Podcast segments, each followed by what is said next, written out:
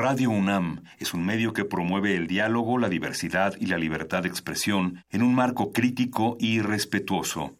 Los comentarios expresados a lo largo de su programación reflejan la opinión de quien los emite, mas no de la radiodifusora. Por siglos nos hemos hecho escuchar. Nacimos como parte de esa inmensa mayoría. Hablar. Escuchar. Debatir. Proponer. Cuestionar. Está en nuestra naturaleza. Seamos instrumentos de conciencia de nuestro pueblo. Usamos el sonido porque atraviesa obstáculos. Muros. Fronteras. Nosotros somos. La resistencia.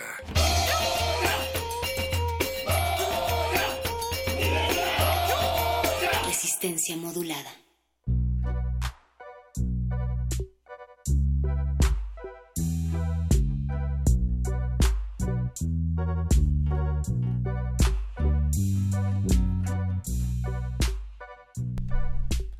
Si vas a intentarlo, ve hasta el final. De lo contrario, no empieces siquiera. Tal vez suponga perder novias, esposas, familias, trabajos.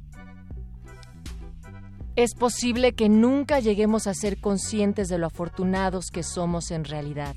En cada paso que damos el azar puede intervenir para bien o también para mal. Tal vez suponga no comer durante tres o cuatro días. Tal vez suponga el arte en el banco de un parque. Tal vez suponga la cárcel, la humillación, el desdén y el aislamiento. Tu aislamiento. Todo lo demás solo sirve para poner a prueba tu resistencia, tus auténticas ganas de hacerlo. Y lo harás, a pesar del rechazo y de las ínfimas probabilidades. Y será mejor que cualquier cosa que puedas imaginar. Si vas a intentarlo, ve hasta el final. No existe una sensación igual. Estarás solo con los dioses y las noches arderán en llamas. Hazlo, hazlo, hazlo, hazlo, hazlo hasta el final y llevarás las riendas de tu vida hasta la risa perfecta. Es por lo único que vale la pena luchar. Tira los dados. Charles Bukowski. Resistencia modulada.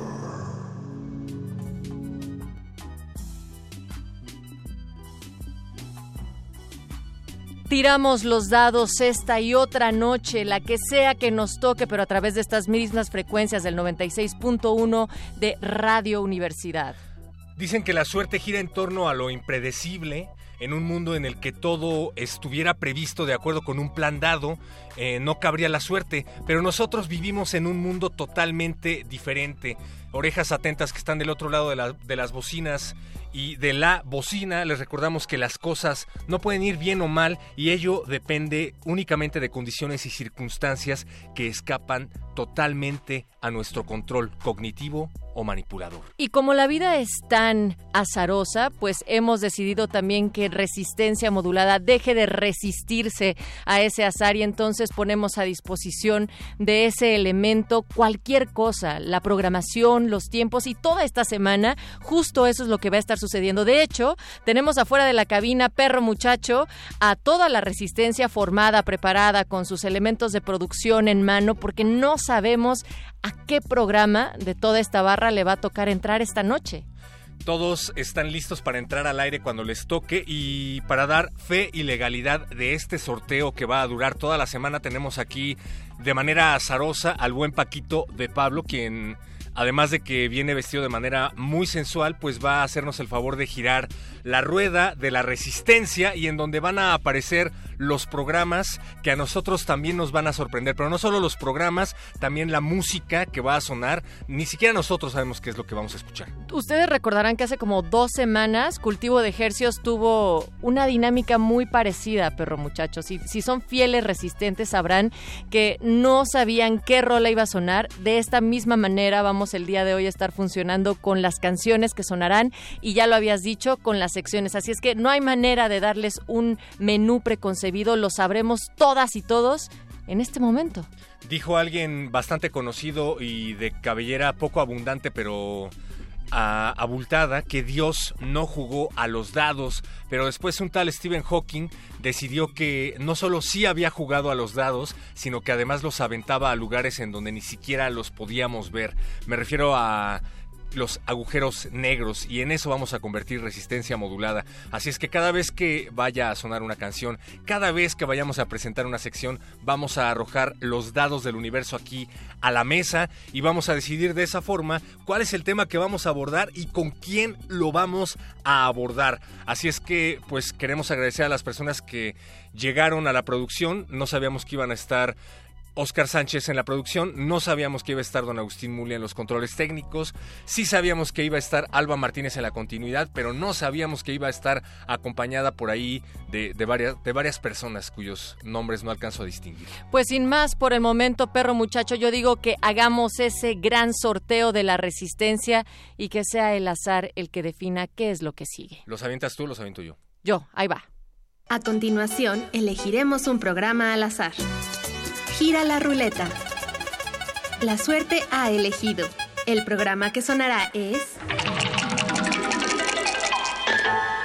Cabinazo. ¿Qué pasará? Resistencia modulada al azar.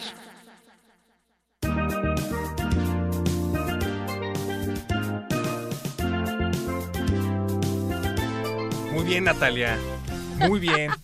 Espérate, apenas nos estamos colocando nuevamente en estas sillas de la cabina porque íbamos ya ah, por el pasillo y nos dijeron, no, chavos, ustedes pensaban que no les iba a tocar justo por haber presentado y explicado las secciones, pero aquí estamos de vuelta, perro muchacho. Bueno, pues ya que aventamos los dados y nos tocó quedarnos aquí en cabina, espero que tengan un buen tema para abordar esta noche, porque yo no tengo idea de qué es lo que vamos a, a hacer. Pues en lo que lo pensamos, vamos a escuchar una canción cualquiera, no sabemos, pero tal vez después les podemos decir qué fue lo que sonó. Rólala, Paquito.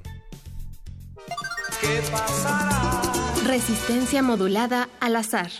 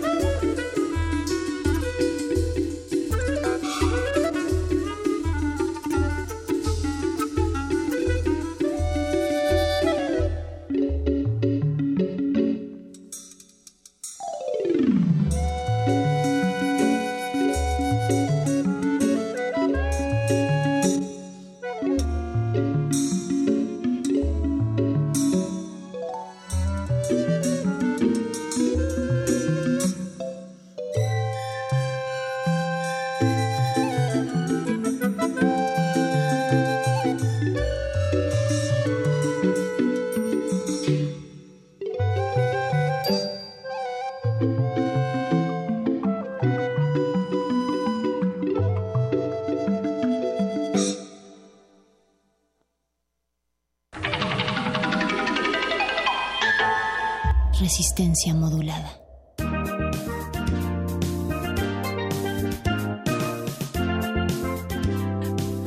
Clásicos de la Fonoteca de Radio UNAM presentó comedia de la banda Los Días de Melina, Argentina 1980. Esto gracias a la colaboración del ejército de Minions, becarios de Paco de Pablo, quienes se lanzaron premeditadamente a la fonoteca de Radio UNAM para sacar el primer disco que encontraron y pues esto fue lo que sonó. Les recordamos que esta emisión es completamente hecha al azar y de esta misma manera acabamos de recibir una llamada. Sí, una llamada porque también realizamos un sorteo perro muchacho entre distintas eh, pues personalidades que han acompañado a Resistencia Modulada ya en estos cuatro años y dijimos, bueno, ¿a quién le hablamos? Busquen el primer número que aparezca y ¡pum! Ya llegó a esta línea telefónica Ronit Gutman. ¿Cómo estás, Ronit?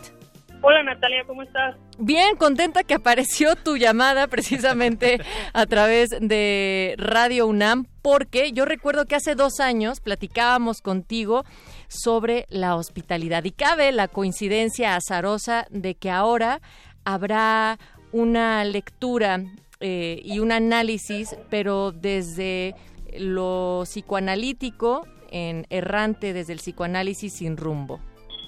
Así es, yo estoy encantada porque tuve la fortuna de ser azarosamente seleccionada. Pues es el juego de la oca, ¿qué te digo?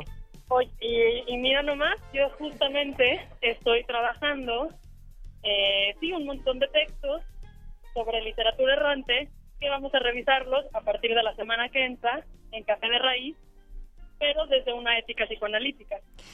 ¿De qué estamos hablando? ¿Cómo pues que desde la literatura errante?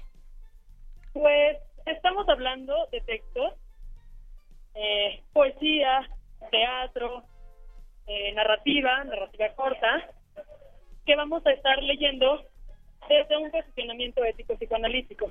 Esto significa que vamos a leerlos como los leeríamos igual por nuestra cuenta, pero desde una serie de planteamientos que la el psicoanálisis como una clínica se propone a modo de ética, una serie de principios a seguir o una serie de los no principios, digamos, o, sí, pensando más como en el sinsentido y todos esos juegos lacanianos, para abordar textos que de por sí ya hablan sobre migración, Ronit, justamente en este sentido, hablando de errancia en la migración, había, hablando del movimiento, hablando de exilios y de la hospitalidad, pues me vienen a la cabeza un montón de cosas que están ocurriendo de manera coyuntural de manera paralela a este seminario al que nos estás invitando y me refiero concretamente al asunto de la migración manejada por la nueva administración Trump.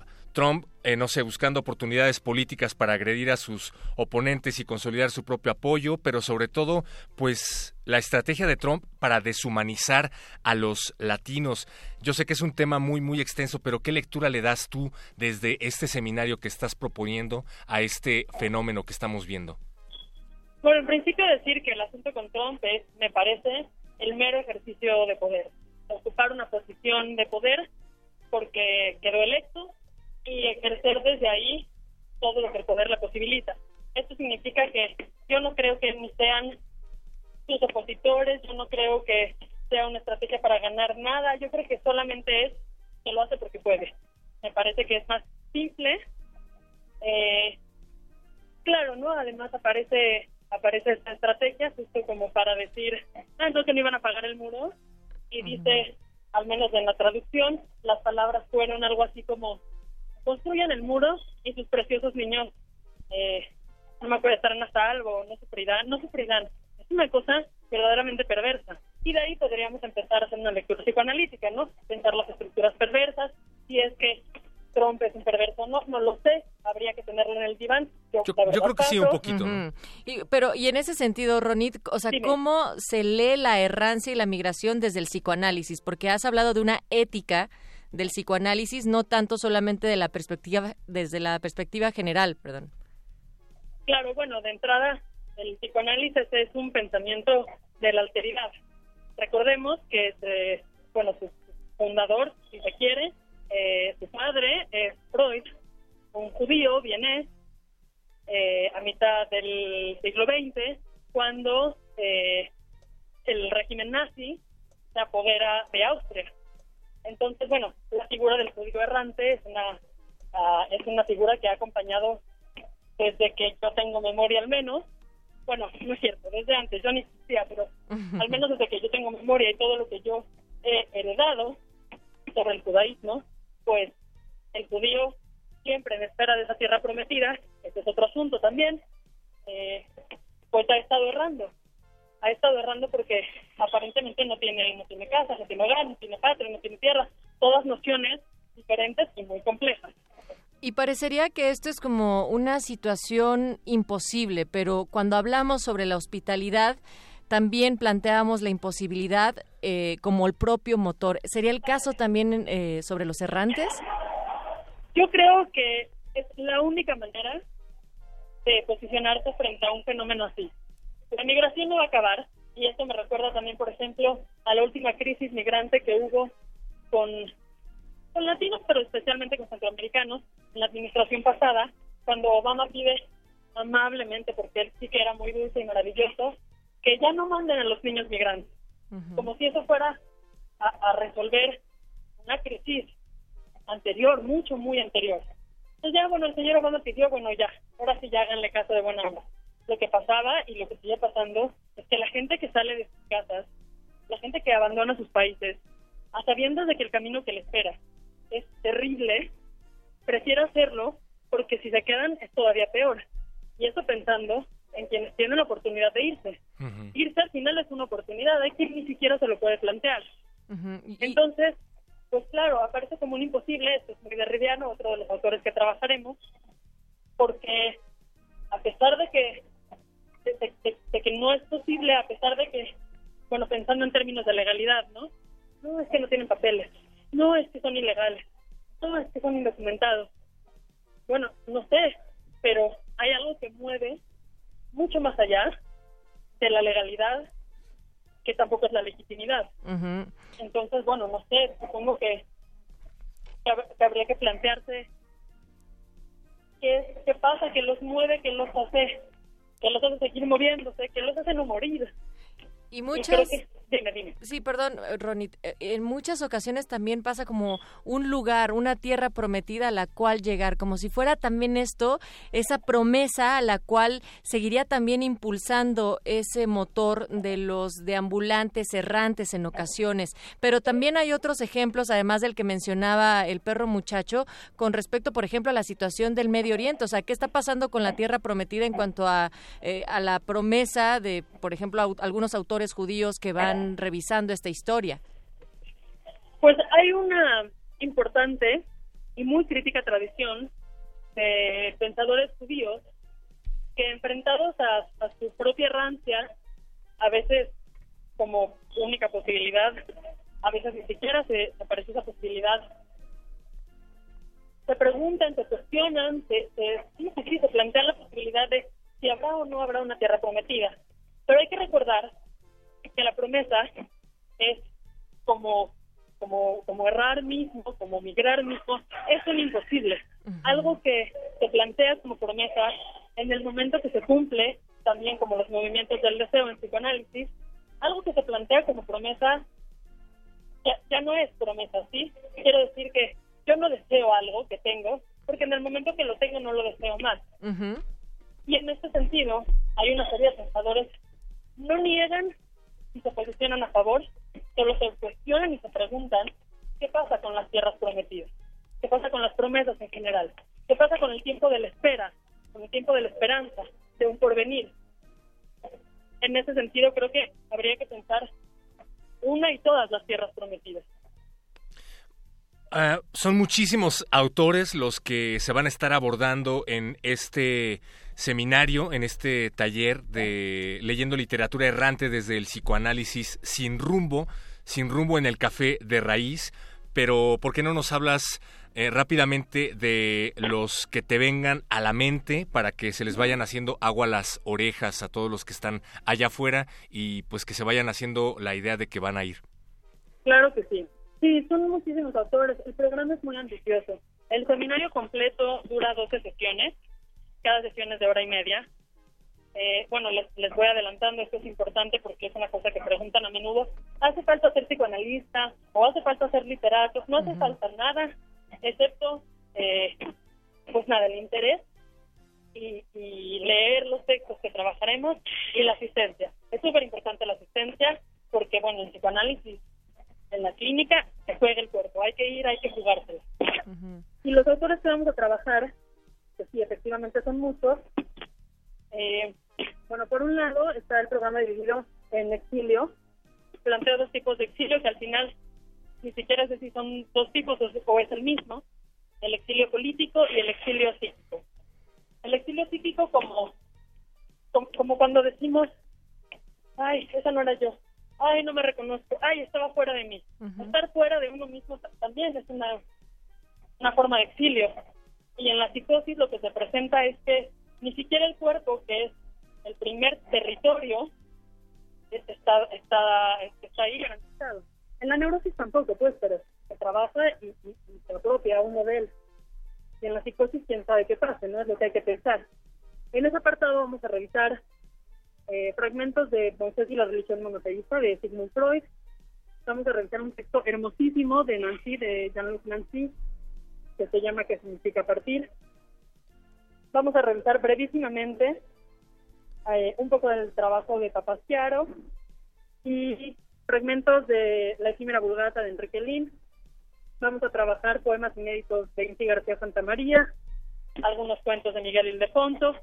Eh, vamos a trabajar anti-Humboldt, no completo, por supuesto, de Hugo García Manríquez. Vamos a trabajar Está por ahí Jacques Derrida, por ejemplo. Ah, está, bueno, es que Derrida está en todas partes. Sí, de hecho. Porque va a estar en las dos secciones, o sea, tan- tanto como en el del exilio como en de la hospitalidad y lengua materna, Ronit. Así es, sí, bueno, no, yo que les digo, Derrida está en todas partes. Y todos En somos vida, Derrida. lo- No, desafortunadamente no, pero pero sí están sus textos y están en, en, en línea casi todos, en Ajá. español. Eh, revisaremos Walter Tamara Benjamin. Kamenstein, Ah, revisaremos a Benjamin, si el tiempo nos alcanza, claro. Revisaremos a Elsa Curiat, revisaremos a... ah, hay, un, hay una antología muy bonita que hizo Marco Antonio Huerta, un poeta tamaulipeco, Ah, claro, el de Queer Poets of Color. Así es, es un, trabajo de traducción que hizo eh, a partir de una serie de poemas que se publicaron después del atentado en este antro en Orlando. Ujú. La mayoría de las víctimas y de los sobrevivientes eran miembros de la comunidad LGBT y latinos. Ronit, eh, también siguiendo con esta pregunta, me gustaría que le cuentes a la resistencia cómo va a ser un poco la dinámica eh, durante el seminario, es decir, van a asistir, cómo se van a elaborar las participaciones. ¿Y cómo hay que ir vestidos? Hay que ir, hay que ir vestidos. Creo que ir desvestidos no, no, no es tan buena idea, aunque no se sabe porque no tenemos rumbo fijo. Pero bueno, hay que hay que leer. La mayoría de los textos yo los tengo ya digitalizados, ya están en internet, o sacaré fotocopias. Todos, todos, todos se encuentran y si no se encuentran eh, por cuenta propia, yo los proporcionaré. Eh, y nada, sobre todo hay que asistir. Incluso más importante que leer, aunque esto suene extraño, es asistir. Vamos a leer también ahí mismo. Yo me iré por las ramas, por- porque no, quizá no me conocen eh, todos, todos los miembros del auditorio, pero yo eso hago, me voy por las ramas. Y está bien, porque no tenemos rumbo. Por Entonces, las ramas y por las telas y por muchos sitios que tienen que ver con el espacio etéreo, Ronit. Así es. Oye, y también me llama la atención que dentro de este título que colocas, leyendo literatura errante desde el psicoanálisis sin rumbo, entre paréntesis, también viene la leyenda Mi herencia, dos puntos, mi errancia. Sí, me gusta mucho, bueno, el, juego sonoro de mi herencia, mi errancia, las Es, las R's. eh, pero claro, además es, es- bueno, yo creo que todo lo que hacemos en la vida es autobiográfico. No, no creo que haya que acotar, ah, tal cosa es autobiográfica o tal cosa es autobiográfica, porque en tanto que la hago yo es parte de lo que soy, no totalmente ni enteramente, por supuesto. Pero bueno, aquí es muy, muy, muy, muy, muy, muy claro que estoy compartiendo algo que me fue heredado a veces muy gustosamente, a veces una eh, terrible imposición, pero que bueno, vengo masticando los años y los años y los años y los años y lo cargo y lo arrastro y luego esta cosa me sostiene a mí y que soy esto, entre muchas otras cosas. Está padrísimo y me encanta también que va a ser en el café raíz. O sea, vamos a hablar sobre rancias, sobre herencias, pero en el café raíz que Además está ahí muy céntrico en Mérida 132 en la colonia Roma. Recuerden, va a estar dividido eh, este seminario entre el exilio político y psíquico, que es a menudo también político, así lo menciona Ronit, y hospitalidad y lengua materna y por lo tanto traducción una promesa imposible. Cuéntales cuándo y qué es lo que tienen que hacer. Empezamos el lunes 2 de julio, es decir, de hoy en 8 los encuentros empiezan alrededor de las 7 y se supone que terminan ocho y media, pero no les voy a mentir más, se, se, alarga, porque, porque uno ya está ahí en, en el chisme bueno y pues se sigue. Y nada, no tienen que hacer nada más, tienen que asistir, no tienen que, pero pero sí tienen que probar un tamal de café de raíz. y este y nada, ese primer día nos vamos a conocer, nos vamos a presentar, vamos a revisar el programa, eh, presentaré algunos conceptos que vamos a, estar revisando y de ahí en más yo ya les iré enviando o pasando por el medio que, que convoque los, los textos que iremos revisando. Y esto termina... Dime, dime. No, no, no, dime, dime. Esto termina... Ay, ya ni me acuerdo, a mediados de agosto, creo. 15 de agosto. 15 de agosto, gracias. Todos los lunes y miércoles eh, de julio y tendremos, hay una semana que no nos vemos y nada, terminamos eh, la, la segunda semana. Ronita, estoy segura que se la van a pasar increíble toda la resistencia. Ojalá pudiéramos también estar ahí contigo para hacer un repaso y discusión sobre todos estos temas que tan bien manejas y en los cuales te has especializado. Y si a ustedes se les antojó, tienen que llamar al 55 19 57 08 56. Lo repito, 55 19 57 08 56 y también hay otro número telefónico que es el 5523-5412, el de las cabinas de Radio UNAM. Aquí pueden llamar para pedirnos información. ¿A dónde más pueden encontrar informes, Ronit? Pueden solicitar un link al grupo de Facebook que se llama Desde el Psicoanálisis hay, me parece, otro grupo que se llama así, seguramente es argentino, porque siempre todo el psicoanálisis es argentina, eh, pero es la, la, foto de portada o de perfil, o, ay, qué horror, soy una señora, ya no sé cuál es cuál, es rosa. Ok. Va, pues muchísimas gracias Ronit Gutman por esta invitación. Qué suertudos fuimos todos de poder encontrar tu número entre toda esa lista que, que se echó al azar y que sacamos el número. Qué barbaridad, sí, muy suertudos. Venga, pues va un fuerte abrazo, muy, muy fuerte abrazo y nos encontramos por allá a partir de la semana que viene. Empieza el 2 de julio hasta el 15 de agosto, lunes y miércoles de 19 a 20, 30 o hasta donde el chisme se alargue, allá en Café de Raíz, que es en Mérida 152, en la colonia Roma. Leyendo literatura desde el psicoanálisis sin rumbo. Muchísimas gracias, de verdad les agradezco mucho por apoyar la discusión a proyectos independientes. ¿Qué te digo? Fue el azar. Ah, sí, claro, perdón. Pero ahí está la resistencia. Gracias, Ronit. Adiós, un fuerte abrazo. Y nosotros continuamos en este gran juego de la oca resistente que no sabemos qué va a sonar, amigas y amigos, pero pues sí les avisamos después de que suene. Echa los dados otra vez, perro.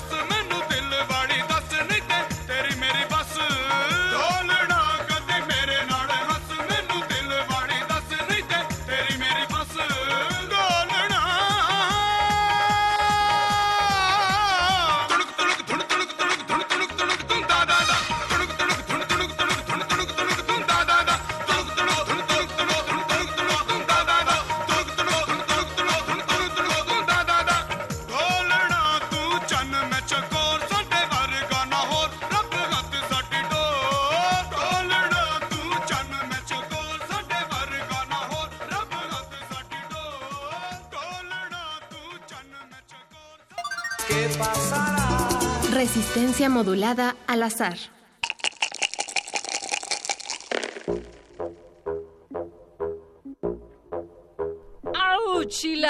La, resistencia con el azar nos trajo hasta la India con Daler Mendy, esta rola de Tunak Tunak Tun que por allá del 98 estaba sonando durísimo y que después se convirtió en un éxito internacional. Y cuando le dijeron que por qué en todos sus videos utilizaba mujeres hermosas y a eso le atribuían su éxito, él dijo, ah, sí, pues les voy a hacer un video en el cual solo voy a salir yo. Entonces con pura pantalla verde empezó a hacer unos videos con solo su imagen y esa es la historia de Tunak Tunak Tun. Yo todavía no nacía por aquel entonces, pero se oye divertido, No, lo voy a buscar. Eras un cachorrito. Así es. El juego de la Oca de la Resistencia continúa y acabamos de darle una nueva vuelta a la rueda y apareció nuestra querida amiga y artista Berenice Olmedo, quien acaba de inaugurar junto con otros artistas la exposición Ahora en Común, más opacidad en el MUCA Roma. Su participación será en torno al primer torneo de poleana y si no tienen idea de qué es una poleana, pues... ¿Quién mejor que Berenice Olmedo para explicarnos? Hola Berenice, ¿cómo estás? Buenas noches. Hola, buenas noches. ¿Cómo Oye, están por allá? Qué buena onda que Bien. nos salió eh, tu teléfono también para otra invitación al parecer y creo que tiene que ver, tú nos explicarás, con un juego que sí efectivamente tiene que ver con el azar.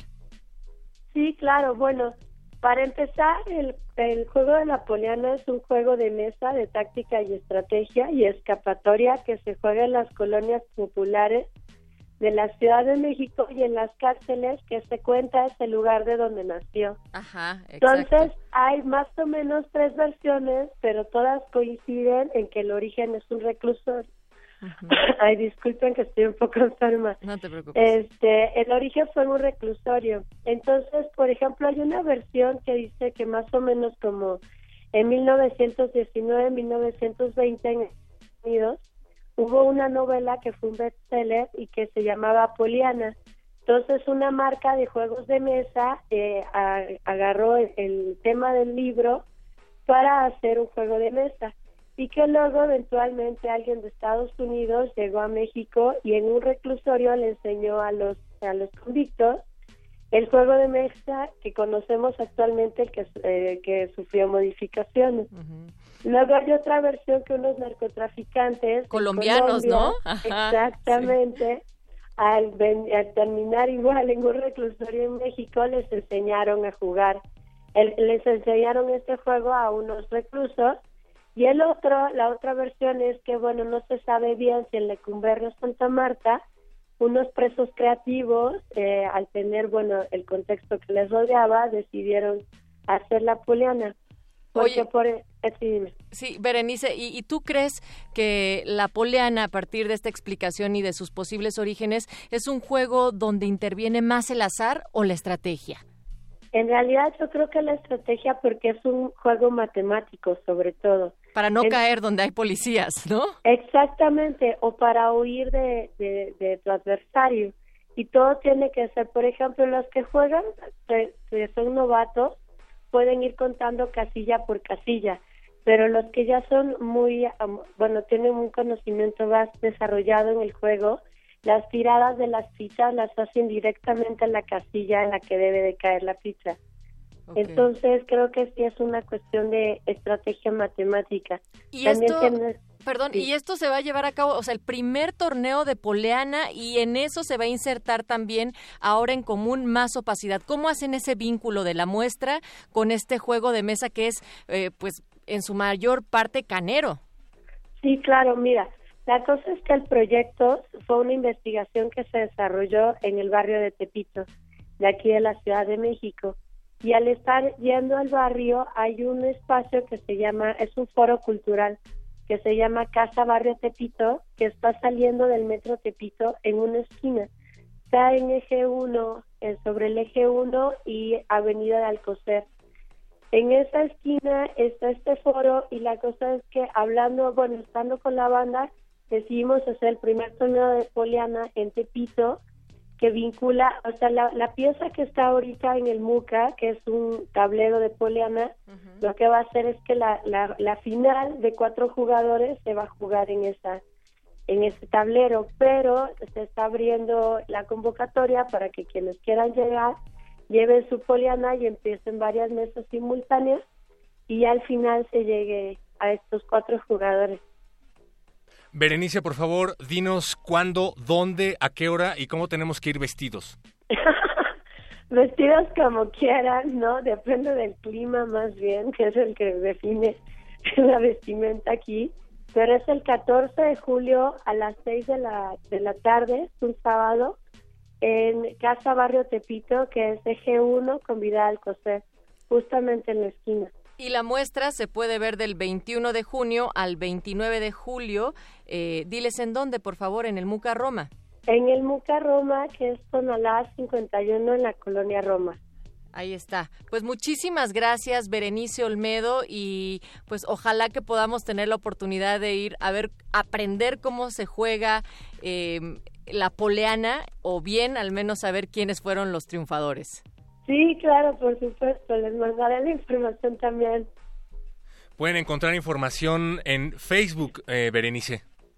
Este, sí, en el evento, aunque todavía no creo una página específica del proyecto, pero bueno, ya eventualmente lo andaré circulando por las redes. Bueno, yo puse más opacidad en Facebook y encontré información por parte de la página Soma México, así es que pues Ah. por ahí se pueden echar un clavado. Lo vamos a compartir en las redes de Resistencia Modulada. Recuerden, estamos en Twitter, arroba R Modulada, Facebook Resistencia Modulada, pero pues el azar nos está llevando a terminar este espacio, Berenice. Muchísimas gracias. No, ustedes, y cáiganle. Venga, abrazo. Un abrazo, bye. ¿Será momento nuevamente de aventar esos dados? ¿Seguiremos en estos micrófonos? ¿Qué pasará, No, perro muchacho? Tú ya no puedes aventar los dados, No. Natalia Luna, porque eres Nos capaz. tocó estar aquí, por eso, por nos mi culpa. Tres cabinazos seguidos, así es que me toca a mí aventarlos. Échele. No sabemos qué va a pasar a continuación, así es que Resistencia, quédense para averiguarlo con nosotros. A ver.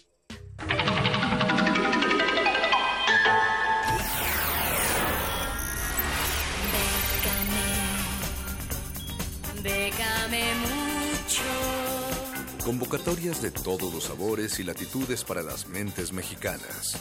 Toga y Birrete, especializados en resistir economías en decadencia. Bécame mucho. Déjame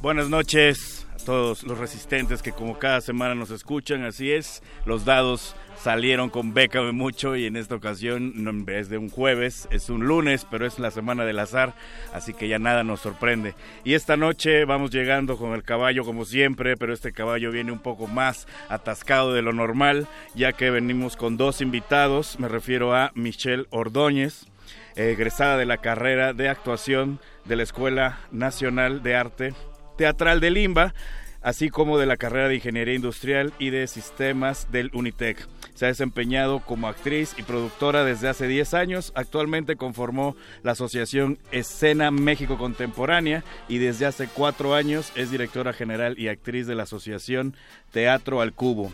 Ha sido productora de Teatro UNAM, compañía Teatro Entre Dos, gestionado y producido la gira nacional de En la panza del tiburón, variaciones sobre Pinocho, proyecto favorecido con el apoyo de EFIARTES 2017. Michelle, buenas noches. Hola, buenas noches. Un gusto estar aquí con ustedes. Y también nos acompaña Marco Pacheco, él es director y dramaturgo, es maestro en estudios teatrales con especialidad en historia, teoría y crítica por parte de la Universidad Autónoma de Barcelona y la Universidad Pompeu Fabra de Barcelona.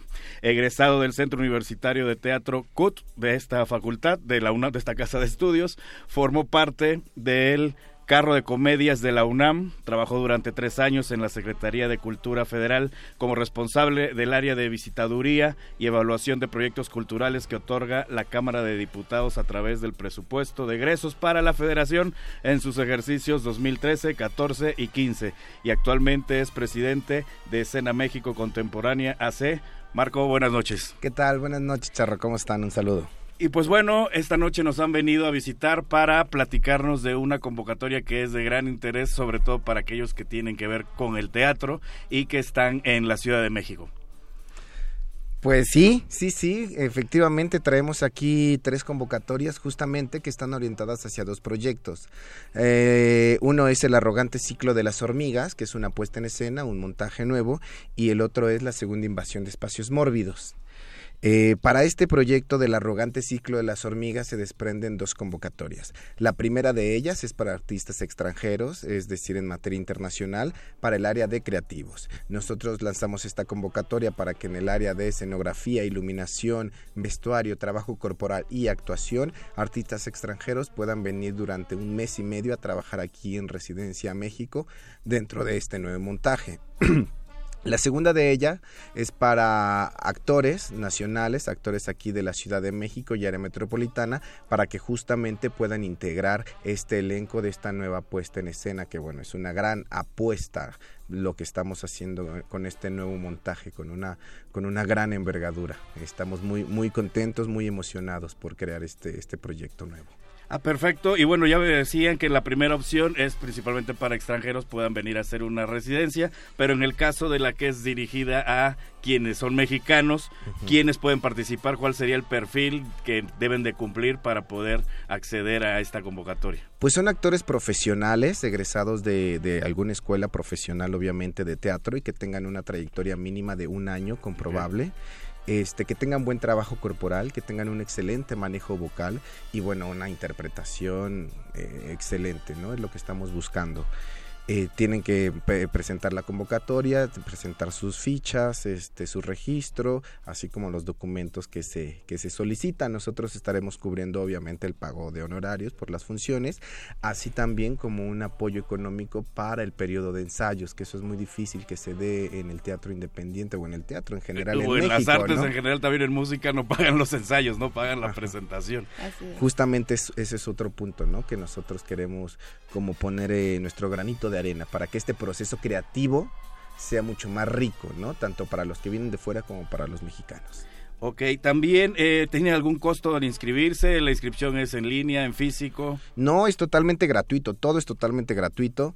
Este es en línea, eh, descargan la convocatoria a través de nuestra página web que es www.escenamexicocontempo.com. Ahí encontrarán todas las convocatorias que tenemos abiertas en este momento. Pueden descargar esta, llenan la ficha y mandan toda su documentación vía correo electrónico. Ok, también estaba checando esta, eh, esta convocatoria, Segunda Invasión Espacios Mórbidos, que habla sobre coinversión y de un monto. ¿Podrían explicar un poco acerca de ello? Sí, claro, mira, esta convocatoria va dirigida específicamente a todas las compañías independientes de teatro, igual de la Ciudad de México y del área metropolitana. Nosotros con esta convocatoria eh, abrimos la segunda eh, edición de espacios, la invasión de espacios mórbidos. Y bueno, pues eh, es una convocatoria en coinversión con estas empre- em, compañías independientes, las cuales nosotros les vamos a dar parte de su producción y entonces ellas van a invadir espacios no convencionales eh, con una producción nueva. Tiene que ser inédita este proyecto. Y igualmente en la convocatoria van a encontrar todos los requisitos que se van a, a necesitar y lo que nosotros estamos haciendo aquí es fomentar la- las empresas culturales y la autosostenibilidad de estas mismas, ¿no? Es decir, que no solamente tengan un proyecto como en puerta, sino que con ese mismo proyecto puedan ser autosustentables. Entonces es lo que queremos nosotros pues tener como iniciativa de que pues todas las em, compañías que puedan participar con nosotros pues tengan estos em, conceptos, estas ideas.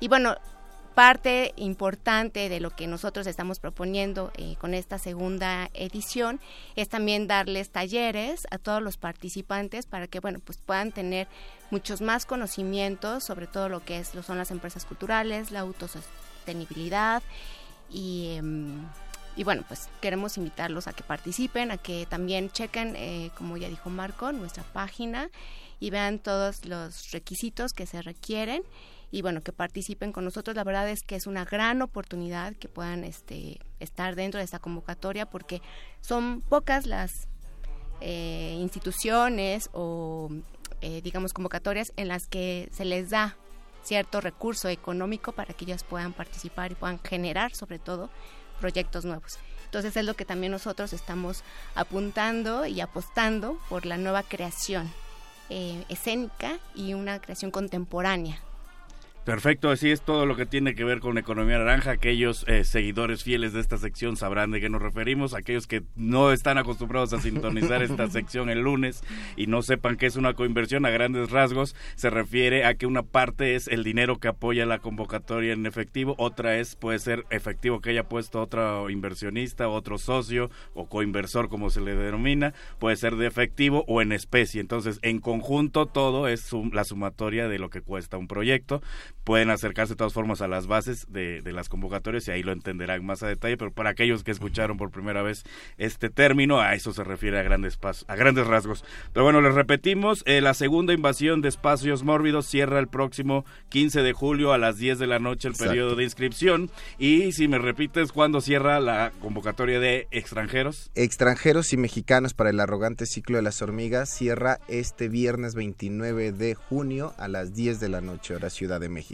Muy bien, para mayor información pueden checar directamente el sitio que ya les dijeron, pero si no tenían lápiz o papel a la mano, no se preocupen, ahorita les decimos dónde lo pueden checar de nuevo.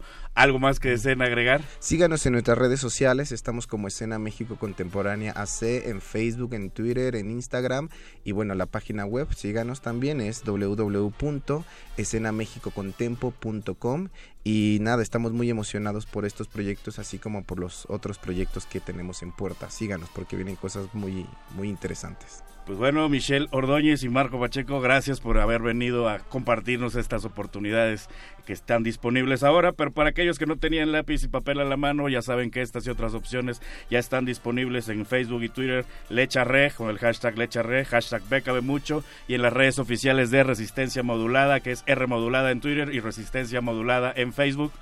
Gracias, Paquito de Pablo, si nos va a echar una canción que está en los controles y... Ah, les recordamos que este es el horario del azar, que la sección en realidad es los jueves a las 8.45, pero esta semana por el tema del azar nos tocó en lunes, así que no se saquen de onda y síganos los jueves y aquí nos escuchamos pronto. Gracias de nuevo. Muchas gracias. Gracias, hasta luego.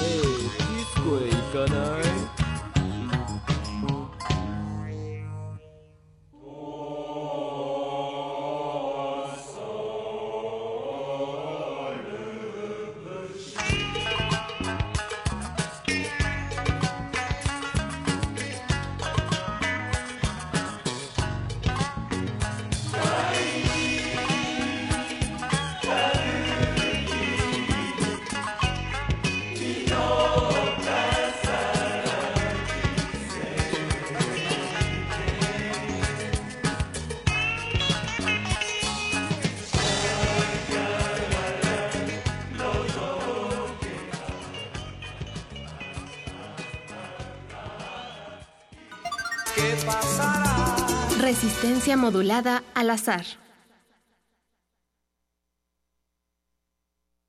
Resistencia modulada.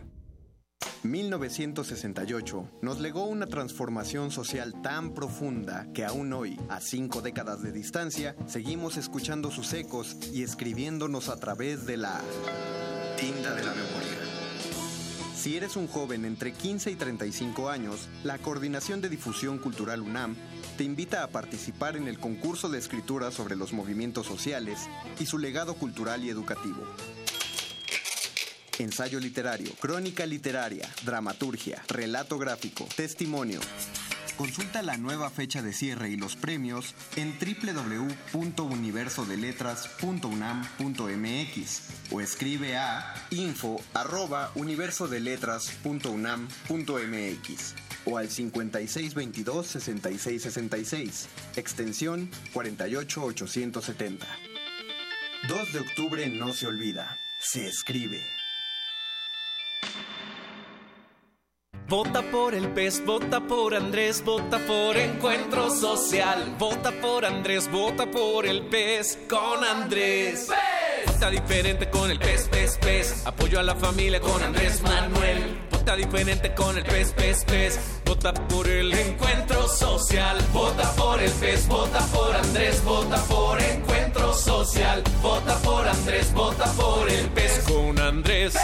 Candidato de la coalición Juntos Haremos Historia. Habla Ricardo Anaya. Mientras no haya consecuencias al más alto nivel, seguirá aumentando la corrupción. Por eso propongo una fiscalía autónoma que investigue al presidente Enrique Peña Nieto y su papel en la Casa Blanca y en los demás escándalos del sexenio. Y si resulta culpable, pues como cualquier otro, terminará en la cárcel. Ahora sé que por proponer esto hoy me atacan por todos los medios. No importa. Combatir la corrupción desde el más alto nivel es lo correcto. Soy Ricardo Anaya. Hablemos de frente. PAN. Flash informativo, porque usted lo pidió. Primer movimiento se asoma la pantalla.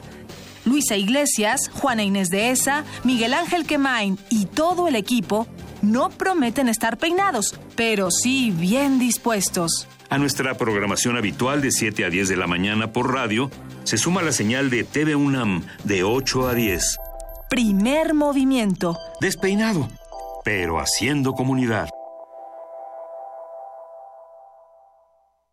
Nuestra ciudad grita por un cambio, un cambio fresco, honesto, que trabaje para ti y tu familia, que te traiga bienestar, seguridad, empleos bien pagados y una ciudad en paz. Ese cambio te lo doy yo. Tu amigo Miquel Arriola, un amigo fiel que estará siempre a tu lado. Este primero de julio es hora del cambio. Te pido tu voto. Tu familia y tú van a vivir felices. Muchas gracias. No los voy a defraudar. Candidato a jefe de gobierno de la Ciudad de México, PRI.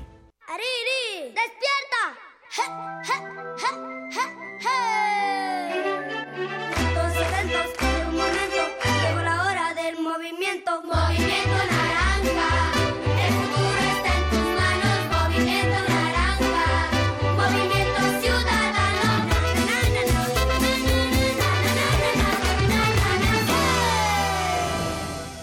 primero de julio, vota Movimiento Naranja.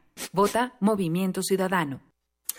Somos Tu acervo. tu memoria, Tu identidad. tu patrimonio, Tu cultura. tu cine. Somos la Filmoteca UNAM. Para cinéfilos y público en general, preservamos y difundimos los materiales fílmicos de la memoria histórica del país. Tenemos laboratorios, banco de imagen, centro de documentación. Sala de exposiciones, tienda, librería y salas de cine. Visítanos en el Centro Cultural Universitario, el Cinematógrafo del Chopo y Casa del Lago. O accede desde tu computadora a nuestro cine en línea y museo virtual. Estamos en Facebook, Twitter e Instagram. Filmoteca UNAM. Reconocimiento UNESCO Memoria del Mundo 2017. Siempre recordamos esos momentos importantes. Tu primera salida, tu primer contacto, esa primera mirada, su primer detalle, tu primer beso. Estos son momentos que marcan nuestras vidas. Y este año estamos por vivir una gran primera vez. Nuestro primer voto el primero de julio. Hagamos que esta primera vez sea memorable.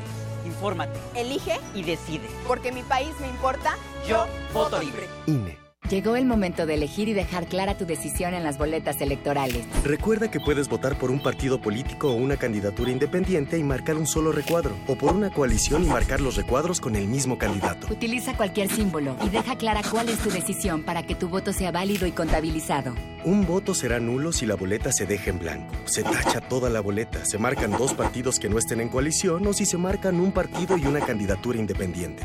Es nuestra decisión. Voto libre. INE. Resistencia modulada. A continuación, elegiremos un programa al azar. Gira la ruleta. La suerte ha elegido. El programa que sonará es... El modernísimo. ¿Qué pasará? Resistencia modulada al azar. Aquí queremos un mundo en el que quepan todas las familias, voces, Opiniones. mundos. Veo un México de comunidades indígenas. Nos protegemos en muros de cristal para evitar la vigilancia. Si no podemos bailar, entonces no es nuestra resistencia. El modernísimo. Todo es arte. Todo es política.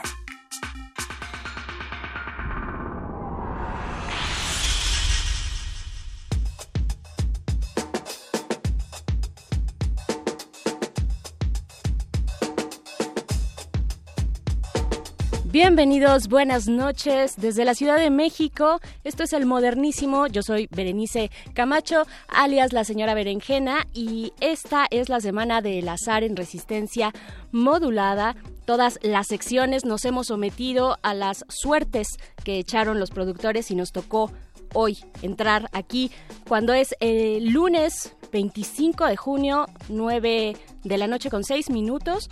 Y pues bueno, arrancamos el modernísimo, siempre está los miércoles, pero el azar nos ha puesto, perdón, nos ha puesto en sus oídos esta noche. Gracias y bienvenidos a los radioescuchas de los lunes, a este espacio de resistencia modulada que eh, en el que hablamos de derechos humanos, temas públicos, elecciones, por supuesto, y que acompañamos con un mix de salvaje pop para alinear los chakras. Así es que, y después, después de un fin de semana intenso en la Ciudad de México, saldo blanco el sábado durante la Marcha del Orgullo y el festejo también por el triunfo de la selección. Bien ahí, capitalinos, porque logramos festejar en paz.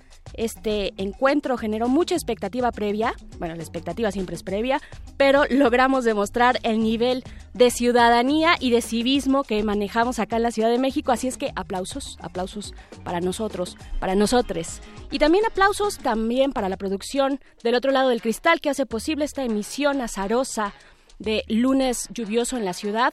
Está el señor Agustín Mulia en la operación de la consola, Alba Martínez en la continuidad y Oscar Sánchez, el voice, en la producción ejecutiva. Y pues se acerca la elección más grande de nuestra historia, más de 18 mil cargos a elección popular, también con el padrón más numeroso, somos 89.1 millones de ciudadanos inscritos en ese padrón. De eso estaremos hablando, de lo que va a ocurrir ya en los próximos días. Es la última recta, la recta final. Estaremos con Arturo Espinosa Silis de Estrategia Electoral. Eh, también estará en cabina el cineasta Ludovic Von Lu, director del documental Guerrero, para hablar, para hablar de lo que está ocurriendo allá a través de este, de este documental que se está presentando.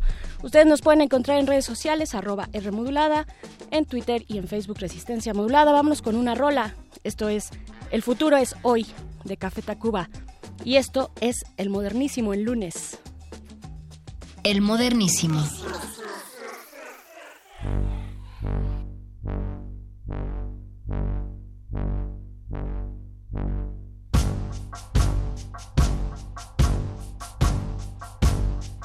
Yo dije que no, ella dijo sí. Yo dije que sí,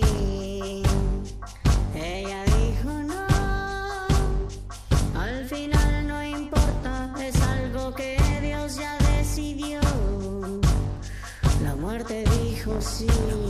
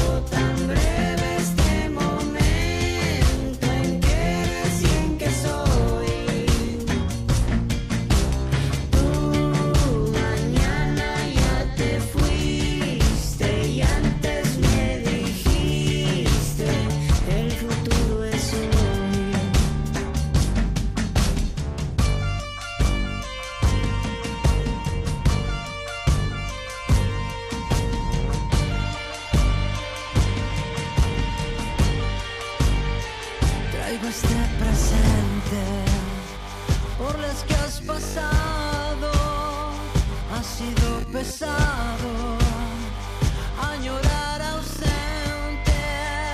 Todo se soporta aunque esté nublado. Sigamos de frente. A paso paulatino. Aún no me cansé.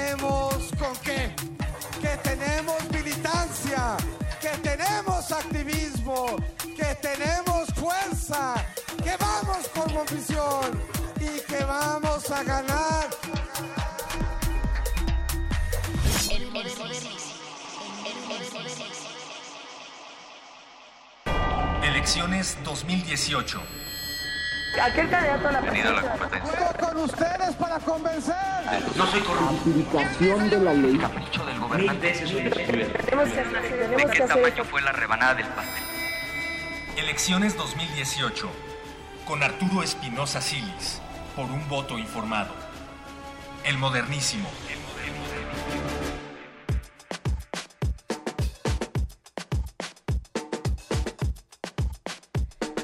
Estamos de vuelta en el modernísimo. Escuchábamos algunos de los discursos y declaraciones de los cierres de campaña de los presidenciables. Eh, pues hay pequeños cierres de campaña antes de los cierres más grandes. Eh, uno de los más mencionados es el de Andrés Manuel López Obrador en el Estadio Azteca de esta Ciudad de México. Pero ya falta poco para no volver a escuchar un spot más por un buen rato y creo que a todos y todas nos surge un poco ese momento de tranquilidad. Eh, pero bueno, la elección sigue, a- estamos a muy poquitos días de este día histórico y está en la línea Arturo Espinosa Silis, profesor de esta universidad y director de la plataforma Estrategia Electoral, experto en procesos electorales. Arturo Espinosa Silis, bienvenido, ¿cómo estás? Buenas noches. Hola Bere, ¿cómo estás? Buenas noches. Pues muy bien, aquí con pues ya con toda la eh, pues adrenalina hasta arriba un poquito, pues porque ya se acerca el, el día de, el día final de esta gran eh, elección, de este gran proceso electoral que pues ya se ha tardado bastante, yo creo que para algunos ha sido una recta bastante eh, larga, pero bueno, estamos a nada, a nada de que sea el día de la elección y pues para que nos comentes cuáles digamos, tus, tus comentarios ya casi a manera de conclusión de la campaña. Mira, bueno, pues sí, afortunadamente llegamos al final de estas larguísimas campañas, de este larguísimo y extenuante proceso electoral. Llega el día clave, el día D, que es la jornada electoral, y creo que, a ver, creo que en términos del ciudadano llegamos con todos los elementos para tomar la mejor decisión acorde a, lo que cada quien ha visto en estas campañas, ¿no? Son unas campañas en las que hay mucha información, han habido tres debates, tres debates que creo que, que nos han servido para conocer a los candidatos, además de sus propuestas, también para conocer sus personalidades, para conocer este cómo son, quiénes son, este quién tiene el potencial de ser un líder para este país, el, eh, el representante de este país, este creo que eso es una parte importante. También hemos conocido algunas de sus propuestas, me parece que no ha sido una campaña muy propositiva, pero sí, sí hemos visto sobre todo cuáles son las principales diferencias o cuáles son las principales coincidencias y en, algunos de los temas relevantes para el país, eh, educación, este comercio exterior, el Tratado de Libre Comercio, los temas de migración, los temas de seguridad, los temas de corrupción. Creo que lo que más nos queda de ver este las campañas son propuestas de fondo, ¿no? O sea, todo el mundo sabemos cuáles son los temas que nos preocupan, pero no se ve claro que haya soluciones. También nos dejan, algunos de ellos han ido dejando ver quiénes serían parte de sus equipos, este, en, caso de, ganar la presidencia de la República. Eso me parece que es un factor muy indicativo, porque como lo hemos visto este sexenio y otros, no solo importa quién es el presidente de, de la República, sino también quienes lo acompañan. Y Claro, sí, por supuesto, que es algo que en el caso de Ricardo Anaya se le ha señalado bastante, ¿no? No sabemos con quién va a gobernar en caso de ganar la elección. Mira, yo, yo creo que no sabemos a ciencia cierta, pero sí hemos visto en esta campaña quiénes se suman y quiénes se retiran de sus equipos, quiénes son sus colaboradores más cercanos, su equipo de, de mayor confianza y, y demás. Creo que a mi muy personal punto de vista, en el caso de Ricardo Anaya, que no tiene un equipo de confianza muy grande, ¿no? Creo que Ricardo Anaya confía en pocas personas en general. Andrés Manuel López Obrador es el que ha sido más claro en esto y, y bueno, José Antonio Mil, pues algo ha dejado ver, pero sin, sin tanta claridad.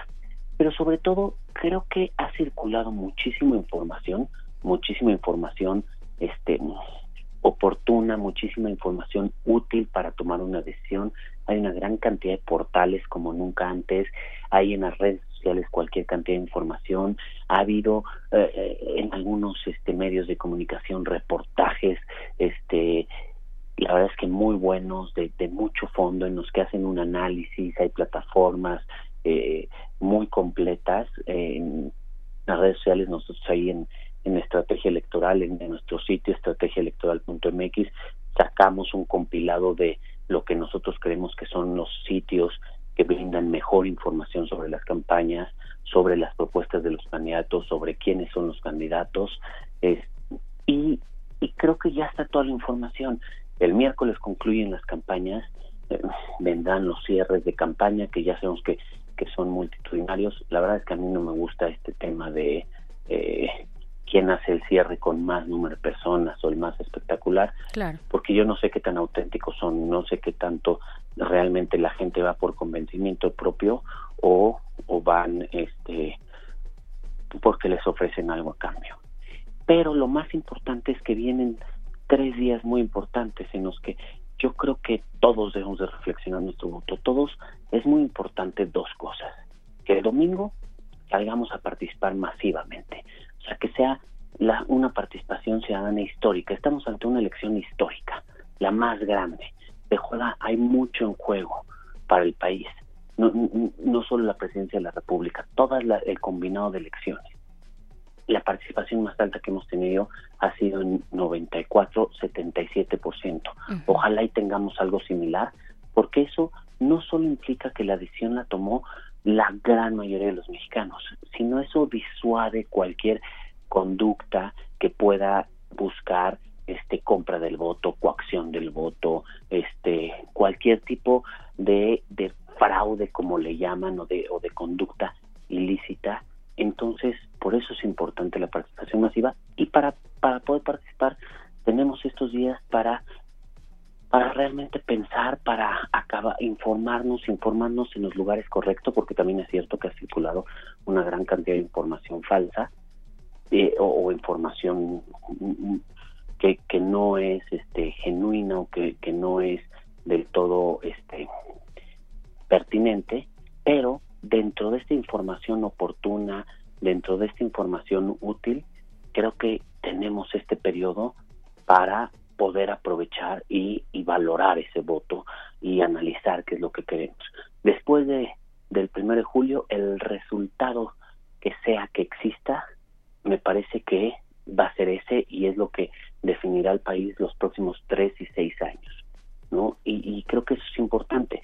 Aquí yo, yo traería a colación el, la experiencia de Estados Unidos, de, del Reino Unido, de Colombia, en estos ejercicios en Estados Unidos en las elecciones donde ganó Donald Trump, en Reino Unido en el Brexit y Colombia en el plebiscito este respecto de la paz, traería esa reflexión porque fueron decisiones sorpresivas para muchos, pero se debió a la pobre participación, a que no participó la gente que tenía, toda la cantidad de personas que, que se esperaban, no hubo una amplia participación. Entonces, y al final lo único que, hace, que genera eso es que se deja que otros tomen la decisión por ti y es una decisión que impactará en tu, vida. Entonces, por eso creo que es importante que reflexionemos bien el voto, que tomemos toda esta información que haya y tomemos lo que a, cada quien le parezca que es la mejor decisión con la información que tiene la mano, con la información que tiene al, al alcance, que es bastante, y podamos salir ese día a decidir.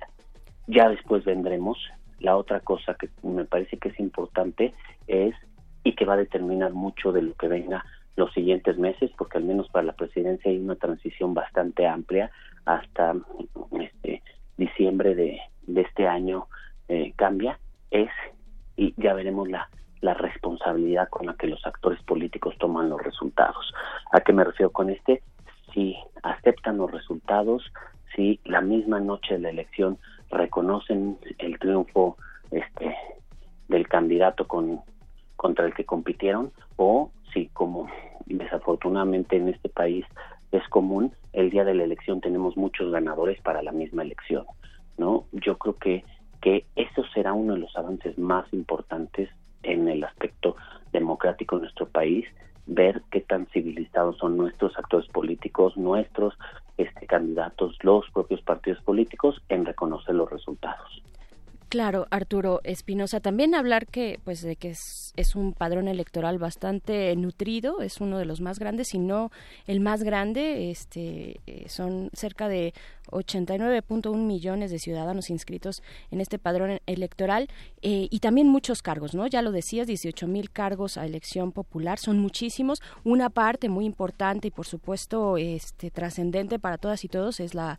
la de la elección presidencial, pero también están muchos otros cargos que se podrían o no eh, pues eh, ya definir en tribunales, ¿no? Que para eso también está la autoridad eh, electoral en ese sentido, ¿no? ¿Tú cómo lo ves? Mira, ¿Crees que vamos a llegar a, a, esos desenlaces como el año pasado en las intermedias? Sin duda, este, sin duda. Yo creo que habrá muchas elecciones que se impugnen. Por, yo en la presidencial no veo mucho muchos elementos para impugnar. Uh -huh. Ahorita sí a priori hay que ver los resultados. Sí creo que que seguramente, pero hay muchas elecciones, hay nueve elecciones a la gubernatura o jefatura de gobierno, hay elecciones de ayuntamientos en 30 entidades, de este de congresos locales en igual número, o sea, hay una gran cantidad de elecciones que seguramente varias de ellas acabarán o llegarán hasta hasta los tribunales, habrá lugares en donde haya elementos para impugnar, haya habido irregularidades o los resultados sean muy cerrados y se crea que en una impugnación se puede dar la vuelta al resultado. Sin duda, somos un país que tenemos una alta litigiosidad electoral. En el Tribunal Electoral, la Sala Superior, en una sesión resuelve más asuntos de los que se resuelven en países completos durante toda la elección, ¿no? Entonces, este, seguramente acabarán varias elecciones. Vamos, o sea, creo que después del del primero de julio no acaba del todo el proceso, entra ya en una etapa, ya entra en la etapa de este ver exactamente los resultados, resultados oficiales. Aquí hay algo que es muy importante. El, el domingo las casillas van a cerrar a las seis de la tarde. Para efectos del país, a las 8 de la noche estarán cerradas ya todas las casillas por los diferentes usos horarios. A partir de las 8 de la noche es que se pueden empezar a dar a conocer resultados de encuestas de salidas. Encuestas de salida que hacen empresas, ¿no? Ya sea los medios de comunicación o alguna empresa encuestadora eh, empezarán a dar a conocer eso. El INE será hasta por ahí de las 10 u 11 de la noche que dé a conocer los resultados de su conteo rápido. El conteo rápido es una muestra estadística que hace el INE, va a ser sobre aproximadamente 9.000 casillas y que da un resultado muy preciso, pero es apenas una muestra estadística. También a partir de esa misma noche empieza a funcionar el programa de resultados preliminares. El programa de resultados preliminares es eso, son resultados preliminares sobre los resultados de las de las casillas. Prácticamente por lo general llega entre el 95 y el y el 98, 99% de las casillas se toman en cuenta ahí y funciona 24 horas, es decir, el lunes en la noche concluirá el PREP. Ahí ya tendremos una tendencia o una muestra, pero no son los resultados oficiales, porque es hasta el siguiente miércoles que se realizan los cómputos en los distritos para todas las elecciones, para presidentes, para senadores, para diputados, y lo mismo ocurre en, en, las elecciones locales, salvo la Ciudad de México que hace los cómputos el propio domingo. Y es hasta entonces, o sea, los resultados se van conociendo poco a poco, los resultados definitivos. Y es después del miércoles que viene la etapa de impugnaciones y es donde el tribunal, los tribunales electorales locales, el Tribunal Electoral del Poder Judicial de la Federación, tendrá que empezar a resolver esas impugnaciones y a definir las elecciones. Si bien el domingo en la noche tendremos ya unas tendencias en algunos lugares claros, en algunas elecciones claras, y la diferencia es una elección de resultados abiertos, es decir, la diferencia entre el primero y el segundo es lo suficientemente para marcar una tendencia. En otros podrán ser elecciones cerradas, pero es hasta después del miércoles que poco a poco iremos teniendo resultados definitivos y oficiales. Claro pues ahí está una lectura bastante amplia de cómo podría eh, funcionar pues todo el mecanismo del conteo de votos. Arturo Espinosa Silis eh, ya para cerrar esta participación pues preguntarte digo una una de tantas que tuvimos durante todo este pues todo todo todo el medio año el primer medio año tal vez un poquito antes en las precampañas eh, que tuvimos en conversación contigo pues ya también importante preguntarte pues qué, qué, qué calificación le ponemos al INE eh, en este desempeño hasta el momento. Digo, falta el día importante de la campaña, pero ¿cómo, cómo ves el INE? ¿Cómo, eh, te gustó? Este, ¿Cómo, cómo se... Eh, pues desde los debates presidenciales hasta la información que hizo llegar a los ciudadanos, ¿cómo, ¿cómo lo ves? ¿Cómo lo calificarías? A ver, yo creo que para mí su trabajo es muy bueno, es, es realmente muy bueno, es una autoridad muy profesional, sabe hacer su chamba, que es organizar las elecciones, ese es su trabajo principal.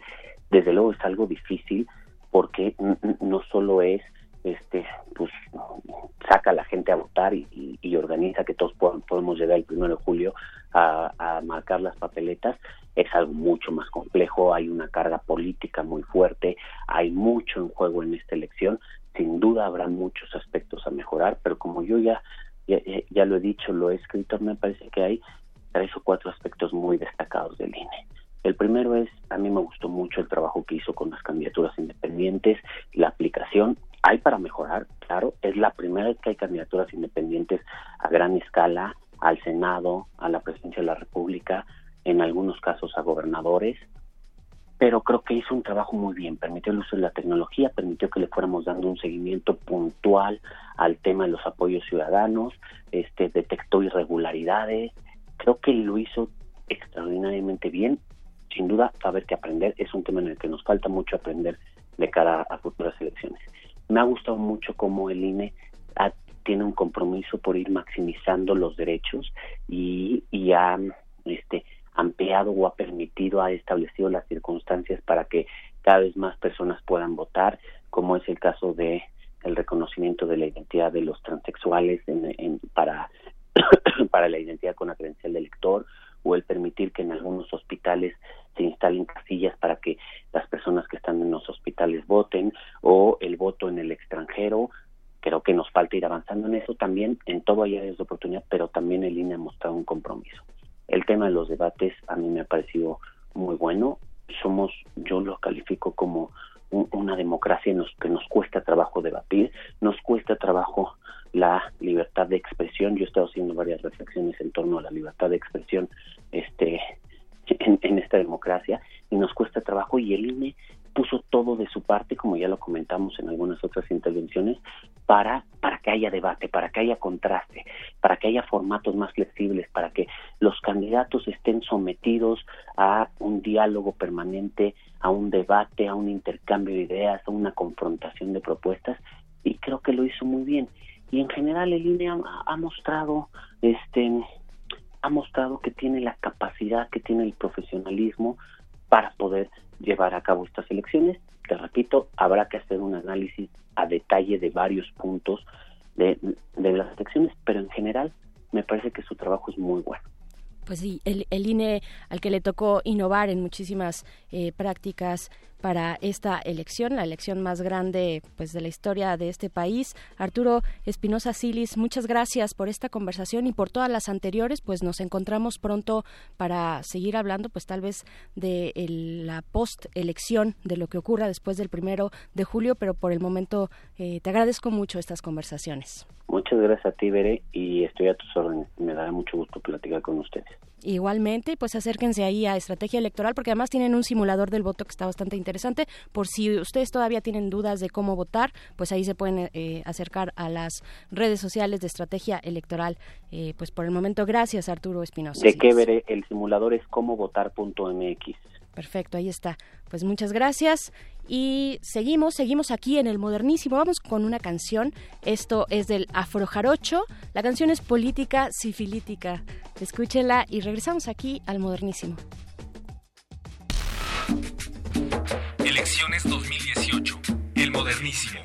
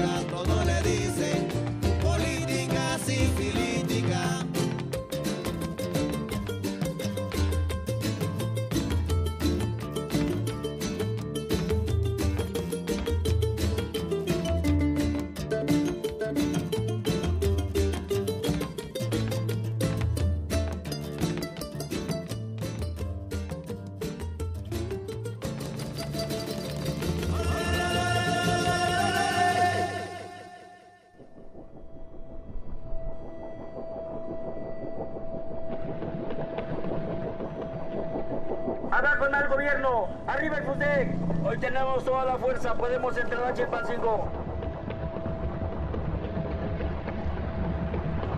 Mataron a mi esposo. ¿Y ustedes dónde estaban? Con los criminales, con los criminales. No defienden.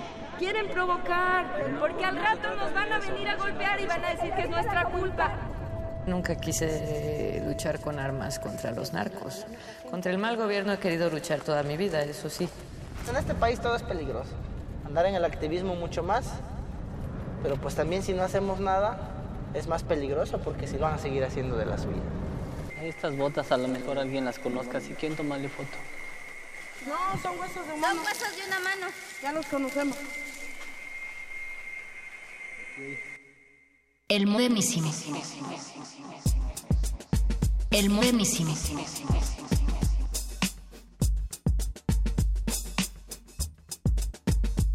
9 de la noche con 36 minutos desde la Ciudad de México. Ya regresamos para hablar de Guerrero. Muchas cosas están ocurriendo allá desde hace mucho tiempo, desde hace muchas décadas, mucho más atrás de lo que podamos pensar. Eh, Guerrero siempre ha sido un punto importante de resistencia, pero también de violencia en nuestro país. Y hay un documental muy interesante que queremos eh, presentarles e invitarles y para eso está eh, Ludovic Bonlu, director, productor y fotógrafo que viene a presentar precisamente este documental del cual es director titulado Guerrero. Eh, que además el pasado abril ganó la Diosa de Oro al mejor documental. Eh, pues Ludovic, bienvenido, ¿cómo estás? Pues eh, muy bien, gracias por, por ofrecerme el espacio.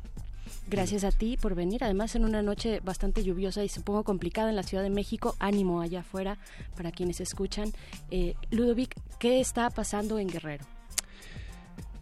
Pues, ¿qué está pasando en Guerrero? Guerrero es un estado, como bien lo dijiste, muy conflictivo, tanto del lado de los movimientos sociales de resistencia eh, y de la represión que se vive a diario por parte tanto de autoridades corruptas como de grupos de la delincuencia, ¿no?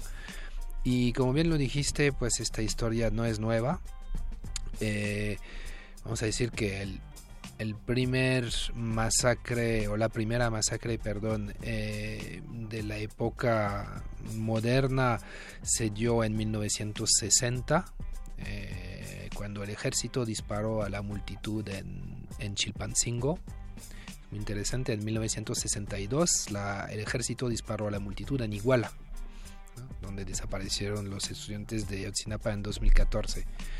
Y desde entonces es una larga historia de pues de gente que busca democracia, que quiere justicia y que no se la da, a quien no se la da. Y entonces y de represión y después de, radicalización también de los movimientos, este, que pasan por unos momentos de guerrilla en los setentas y lo que eh, desemboca en la guerra sucia, que es la represión del Estado, del ejército, que desaparece a por lo menos 600 personas en el estado de Guerrero hasta, eh, no voy a hacer el, el, cuento largo, ¿no? Pero hasta hoy, ¿no? Hasta no, la pero es una historia que, que, que sí. necesitamos encontrar uh -huh, y encontrarnos, ¿no? Uh -huh. Y narrar.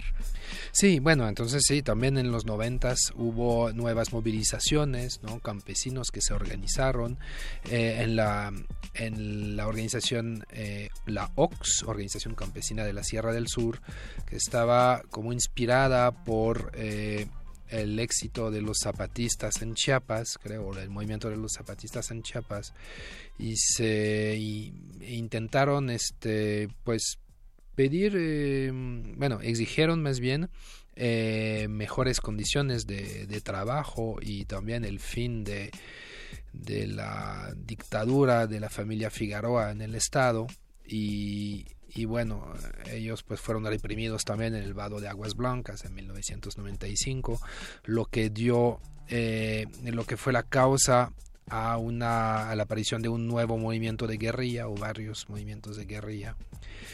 Y eh, en los años 2005, 2006, 2007 ya empieza la guerra de los cárteles, entonces los cárteles son mucho más poderosos en, en la entidad y más o menos lo que se conocía como una suerte de, de guerra de represión o de lucha eterna entre familias de activistas y familias de caciques, eh, de terratenientes, pues se convirtió en algo aún más violento, ¿no? Porque de alguna manera, si hablamos de desaparición forzada en Guerrero, hasta los años 2005 los que desaparecían eran activistas, luchadores sociales.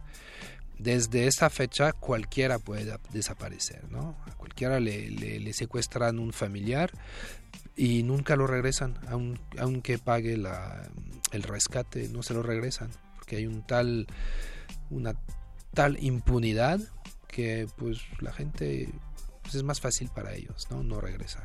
No pasa nada, no hay consecuencias, como tampoco las hay en muchos otros lugares en, en, México, pero Guerrero me parece que es un botón de muestra muy doloroso, pero al cual no hay que quitarle eh, esa, esa mirada. Y tú has estado ahí, Ludovic, dura, uh -huh. durante muchísimo tiempo, años ya.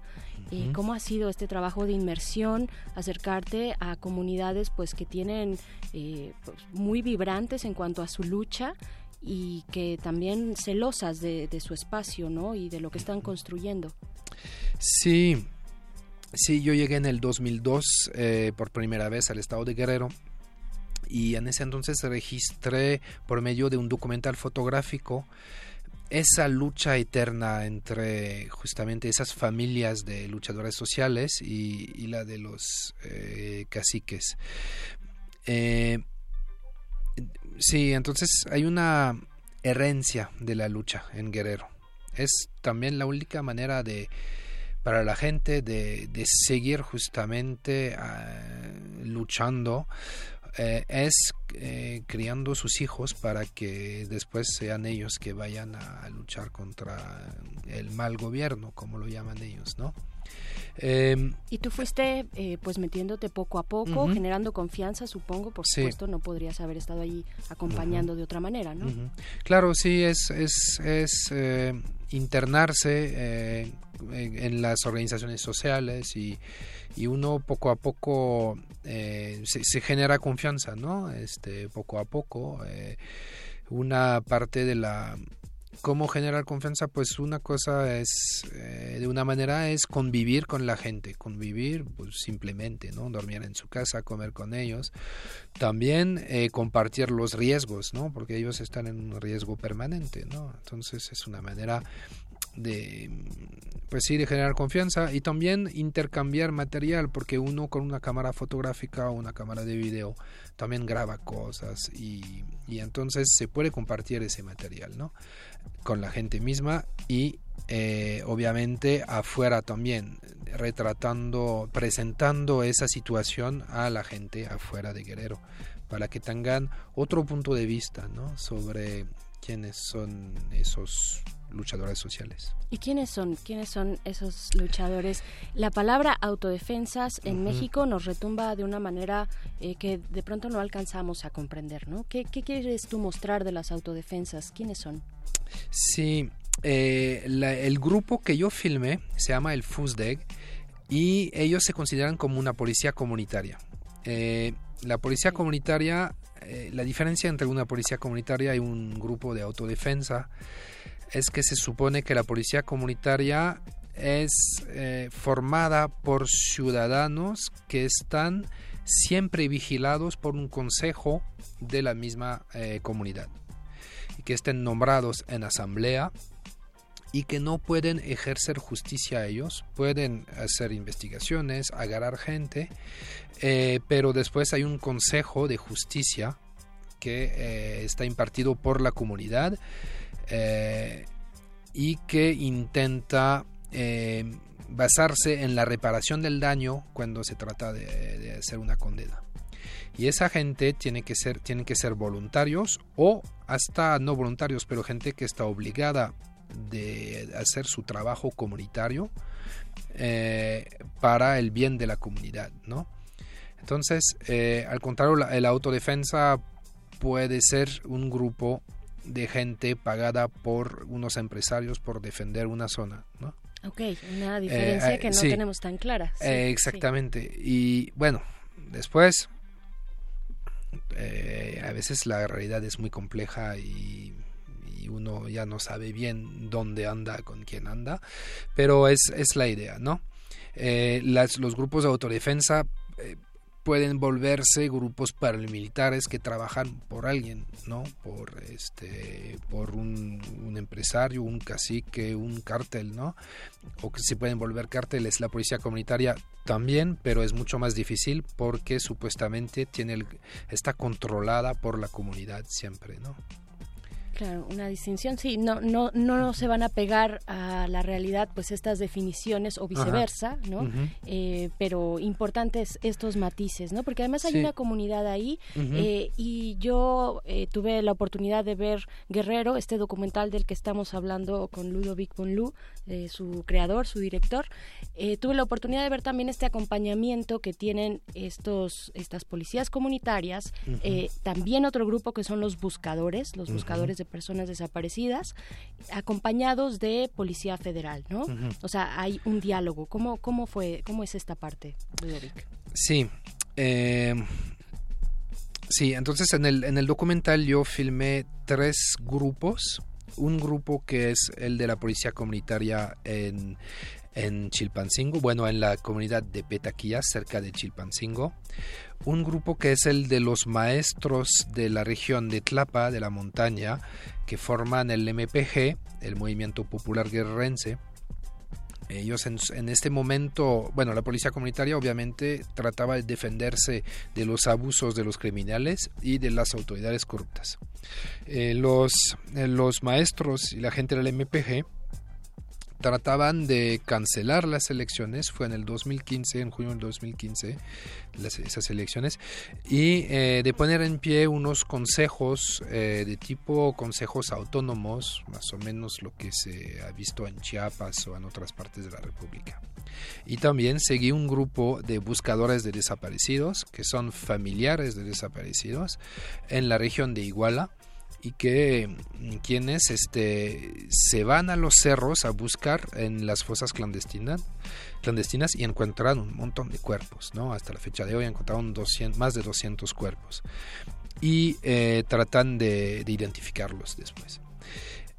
Cada uno tiene una una realidad un poquito distinta no pero en el caso de las policías comunitarias están siempre entre legalización por parte del gobierno porque hay una la ley 701 si no me equivoco que permite a las comunidades indígenas tener sus sus policías comunitarias por medio de los usos y costumbres.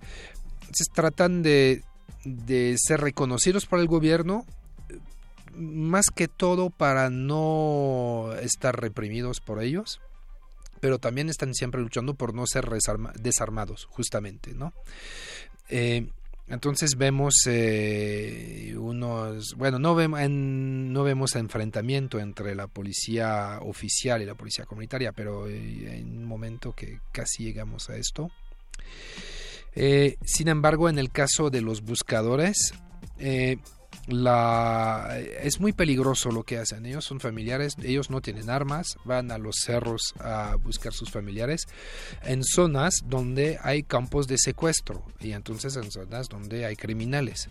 Entonces la ONU exigió al gobierno mexicano que protejara a esos buscadores.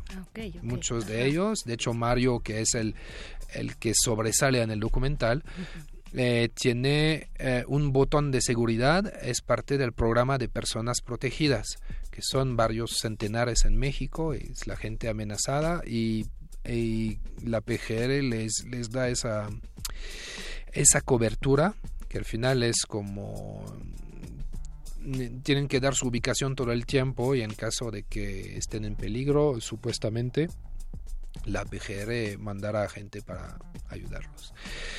Entonces es muy peligroso. Por eso vemos en el documental que unos gendarmes eh, eh, acompañan a, los eh, familiares. Pero también vemos que hay momentos que les dijeron que los iban a acompañar y no los acompañan, ¿no? Y lo que cancela toda su búsqueda. Además, una búsqueda es algo muy complicado porque para saber dónde hay una fosa, una, donde hay una fosa, eh, los familiares eh, trabajan con gente que les da esa información.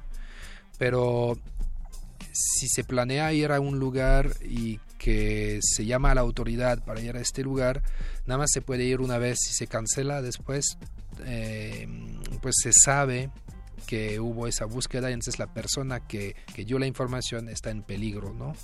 Entonces es, es, es muy peligroso todo esto. Y es lo que vemos en el documental. Y entonces la- las fuerzas del orden, la- las fuerzas federales, eh, municipales, estatales, están muy presentes y a veces como represores.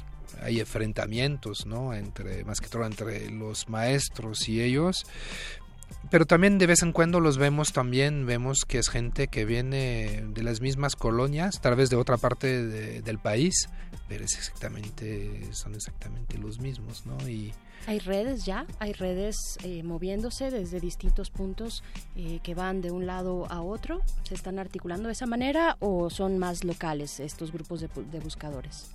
Ah, eh, pues sí, hay, hay, hay organizaciones, eh, hay, por ejemplo, existe la Brigada Nacional de Búsqueda, eh, a la cual eh, ha participado Mario del documental, y su primera búsqueda fue en Veracruz hace dos o tres años. Y, y es algo muy, muy bonito de ver porque los acompañé. Esas imágenes no están en el documental eh, porque se fueron de la edición, pero eh, fui a, filmar, fuimos a filmar eh, con ellos y fue algo muy bonito ver en, en Veracruz cómo la gente, cuando los vio llegar, son todos familiares, ¿no? Familiares desaparecidos que con picos y pala y, que no tienen ninguna agenda partidista, lo que quieren es encontrar a sus familiares. Llegaron a este lugar y, la gente de ahí empezó a hablar. Y toda la gente de ahí era en Amatlán, eh, cerca de Córdoba, y la gente pues todos tenían un desaparecido en la en su familia. Pero no lo decían a nadie porque temían no de decirlo de, de denunciar porque los mismos policías locales son los que trabajan con los delincuentes. Y entonces eh, la gente los empezó a ayudar y les, les dieron de comer este pero más que todo eh, les dijeron dónde había fosas y, empezaron a llevar casos y, y, y más que todo aún es que el regreso algo de esperanza para ellos, ¿no? Por supuesto, estamos hablando con Ludovic Bonlu, eh, pues director, sí, es cineasta, productor, fotógrafo, director de este documental Guerrero, que nos, eh, pues, nos viene a dar una lectura, una narrativa de algo que vivimos, que viven muchos mexicanos, eh, algo que nos está desangrando desde hace bastante tiempo. Eh, Ludovic, en este contexto de violencia, de persecución, de no saber de pronto en quién confiar, si las policías son o no, eh, están coludidas o no con algún grupo del crimen organizado, y aunado a la situación también muy conocida por la que pasan los periodistas, por ejemplo, la libertad de prensa, la libertad de expresión en México, eh, pues tú mostrando esta realidad y metiéndote a esos lugares profundos de un México profundo, si podemos llamar- llamarlo así, y doloroso también. Eh, ¿Tú has tenido algún tipo de, pues te has sentido en riesgo en algún momento, más allá de que, bueno, la misma actividad que están realizando estas, eh, estos familiares, pues es ya de por sí de alto riesgo? Pero tú has tenido algún, en algún momento esta, has temido por tu seguridad. Bueno, yendo a, a Guerrero, de hecho, uno sabe que no está en seguridad, ¿no? Bueno, eh, y ahí pues uno toma sus, sus medidas de seguridad y, y trata de, de estar siempre vigilando lo que pasa y se fía mucho en su intuición, ¿no? Eh, las medidas de seguridad funcionan mucho con las mismas organizaciones que son las que, que le van a proteger a uno, ¿no? Entonces eh, se genera confianza de los dos lados y, así funcionó yo. Eh, obviamente en esos 15 años que estuve en Guerrero pues sí hubo momentos eh, difíciles, hay unos que se ven en ese documental, pero afuera de, de eso eh, no recibí, para, por este documental no recibí amenazas y nadie intentó censurar el documental, ¿no? Es Ahora, importante decirlo, Ajá, tener ese, sí, ese claro, seguimiento sí. puntual, ¿no? Sí, Sí. sí, este y qué bueno, ¿no? De hecho lo, lo eh, va a salir en el 29 de junio, este viernes, ya Este sale, viernes. ya se estrena en salas y en internet eh, y nadie lo impidió, ¿no? Perfecto. Bueno, entonces eh, eso está bien, pero como lo digo siempre, eh, yo tengo la suerte de, yo no vivo en Guerrero, voy muy seguido, pero no vivo en Guerrero. Pero la gente que vive allá pues está amenazada constantemente constantemente no que sean eh, periodistas eh, activistas como los que vemos en el documental o gente común porque creo que cualquier persona que es de Guerrero tiene por lo menos un familiar asesinado o secuestrado ¿no? O desaparecido. Sí. Eh, Ludovic, pues se nos ha acabado el tiempo, pero queremos invitar a quienes nos escuchan a Sí. que asistan a las salas de cine, dónde se va a estar presentando, cómo nos podemos poner en contacto con este documental. Sí, entonces, el viernes, este viernes, el 29 de junio, eh, se estrena en salas independientes de la, de la Ciudad de México, eh, con ambulante distribución. Eh, pueden ver los horarios en ambulante.org. Eh, pero también pueden ver en el sitio de la Cineteca, del Cine Tonalá, de la Casa del Cine, del Cine del IFAL. En agosto estaremos en, en el Centro Cultural Universitario. Eh, también el documental, ustedes pueden, si quieren, organizar una presentación en su colonia, en su comunidad, a, lo largo del país.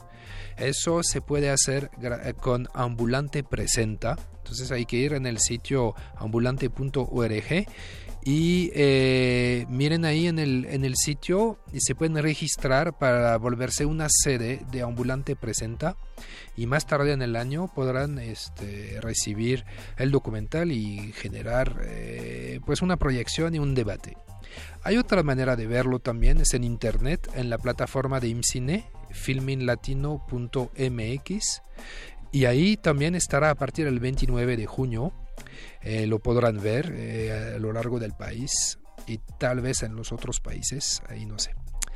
Entonces, en salas ambulante.org, en internet filminlatino.mx y también hay una página Facebook que es Guerrero Film. Guerrero Film y ahí eh, también vamos a anunciar porque yo estaré en muchas de las presentaciones también va a estar Mario que busca a su hermano desaparecido eh, nos hace el favor de venir para presentar el documental entonces los primeros días vamos a estar por ahí chequen la página Facebook Ambulante y Filmin Latino También encontré en Twitter arroba Guerrero Film, ¿no? Eh, Claro. También se pueden encontrar ahí eh, los que tuitean, los que navegan por esa red social. Ludovic Bonlu, eh, director de este documental Guerrero. Muchas gracias por haber estado acá en Resistencia Modulada en Radio UNAM. Estaremos siguiéndole la pista y pues hay que verlo, hay que ver qué es lo que está ocurriendo. No es nada ajeno, ni siquiera a los que estamos en esta Ciudad de México. Muchas gracias por estar acá en Radio UNAM.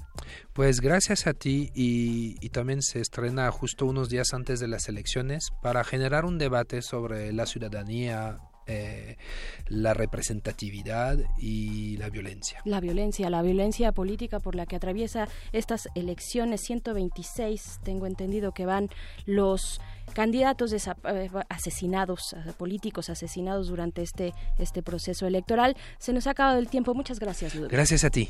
Gracias a ustedes también por escuchar el modernísimo en lunes. Los dejamos aquí en Resistencia Modulada. Los dejamos además con una canción, eh, pues una de tantas que salieron a raíz de Ayotzinapa, porque pensar en Guerrero es también pensar en los 43 que siguen desaparecidos. Esto es del sonido Changorama. No, dice el productor que ya no busquen. Sonido Changorama, cumbia en caso de emergencia nuclear, se las dejamos como recomendación para no olvidar lo que ocurre en Guerrero. Muy buenas noches, nos encontramos pronto.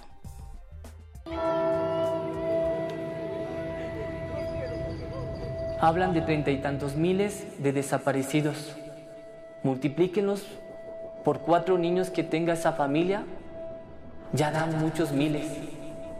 Esos niños están creciendo con odio. ¿Y saben quiénes son los que matan, los que no tienen sentimientos? Los que crecieron con odio.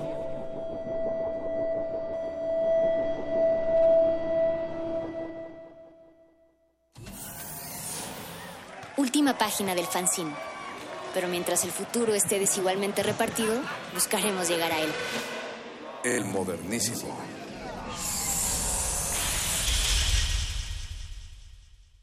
Resistencia modulada. La radio puede ser un aparato que enciendes o apagas. O puede ser una plataforma cultural enteramente a tu disposición. Tú escoges. Ahora ya puedes descargar la aplicación móvil oficial de Radio UNAM en tu celular. Programación en vivo en AM y FM. Acceso al podcast de nuestros programas. Notificaciones de los eventos en la sala Julián Carrillo. Y la programación completa de Radio UNAM. Búscala como Radio UNAM Oficial desde Play Store para Android o en iTunes y App Store para iOS. Radio UNAM Oficial. Experiencia sonora de bolsillo. Llegó la hora de tomar una decisión. Entre los tres candidatos tienes a uno que siempre ha generado incertidumbre y desconfianza.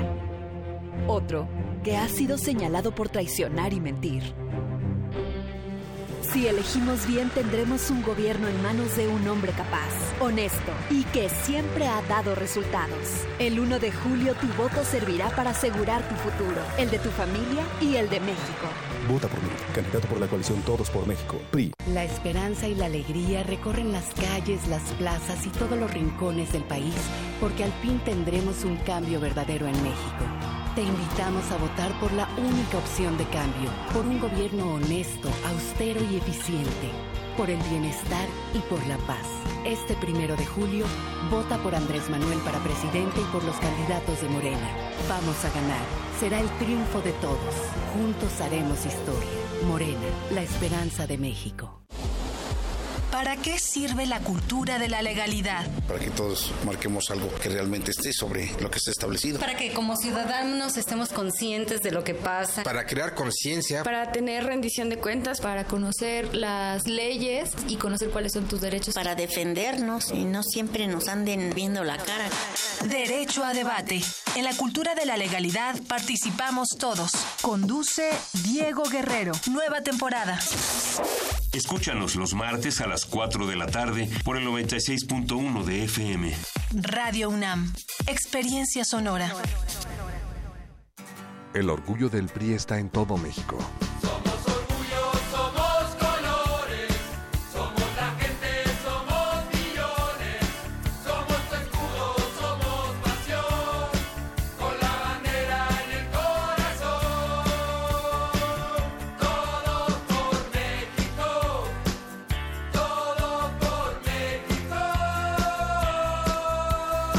El orgullo del PRI está en su gente. No lo olvides. Amigos, saben, yo les quiero proponer a los candidatos de este gran partido. Estas son las personas ideales, son de nueva alianza y están contigo. Más comida, sustento, progreso tendremos en la mesa. Tu voto no es vano si votas por turquesa. Yo voto, tú votas, vota nueva alianza, vota nueva alianza, vota nueva alianza, vota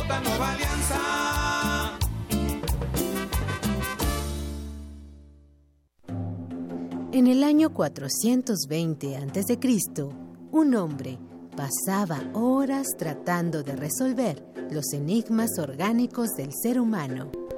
Hoy, gracias a él, lo último sobre investigación y salud llegará a tus oídos. Hipócrates 2.0. Investigación y vanguardia en salud. Escucha esta serie coproducida por el Programa Universitario de Investigación en Salud y Radio UNAM todos los martes a las 18 horas por el 96.1 de FM. Radio UNAM, Experiencia Sonora. Habla Ricardo Anaya. Yo quiero un México en el que el gobierno se conduzca con honestidad. Quiero un México con gobernantes a la altura de la mamá y del papá que se quitan el pan de la boca para dárselo a sus hijos. Yo quiero un México en paz. Si tú quieres ese mismo México, te invito a que salgas a votar, a que votes con todas tus fuerzas. Transformemos el enojo en esperanza y la esperanza en felicidad. Vamos a ganar. El cambio es Anaya.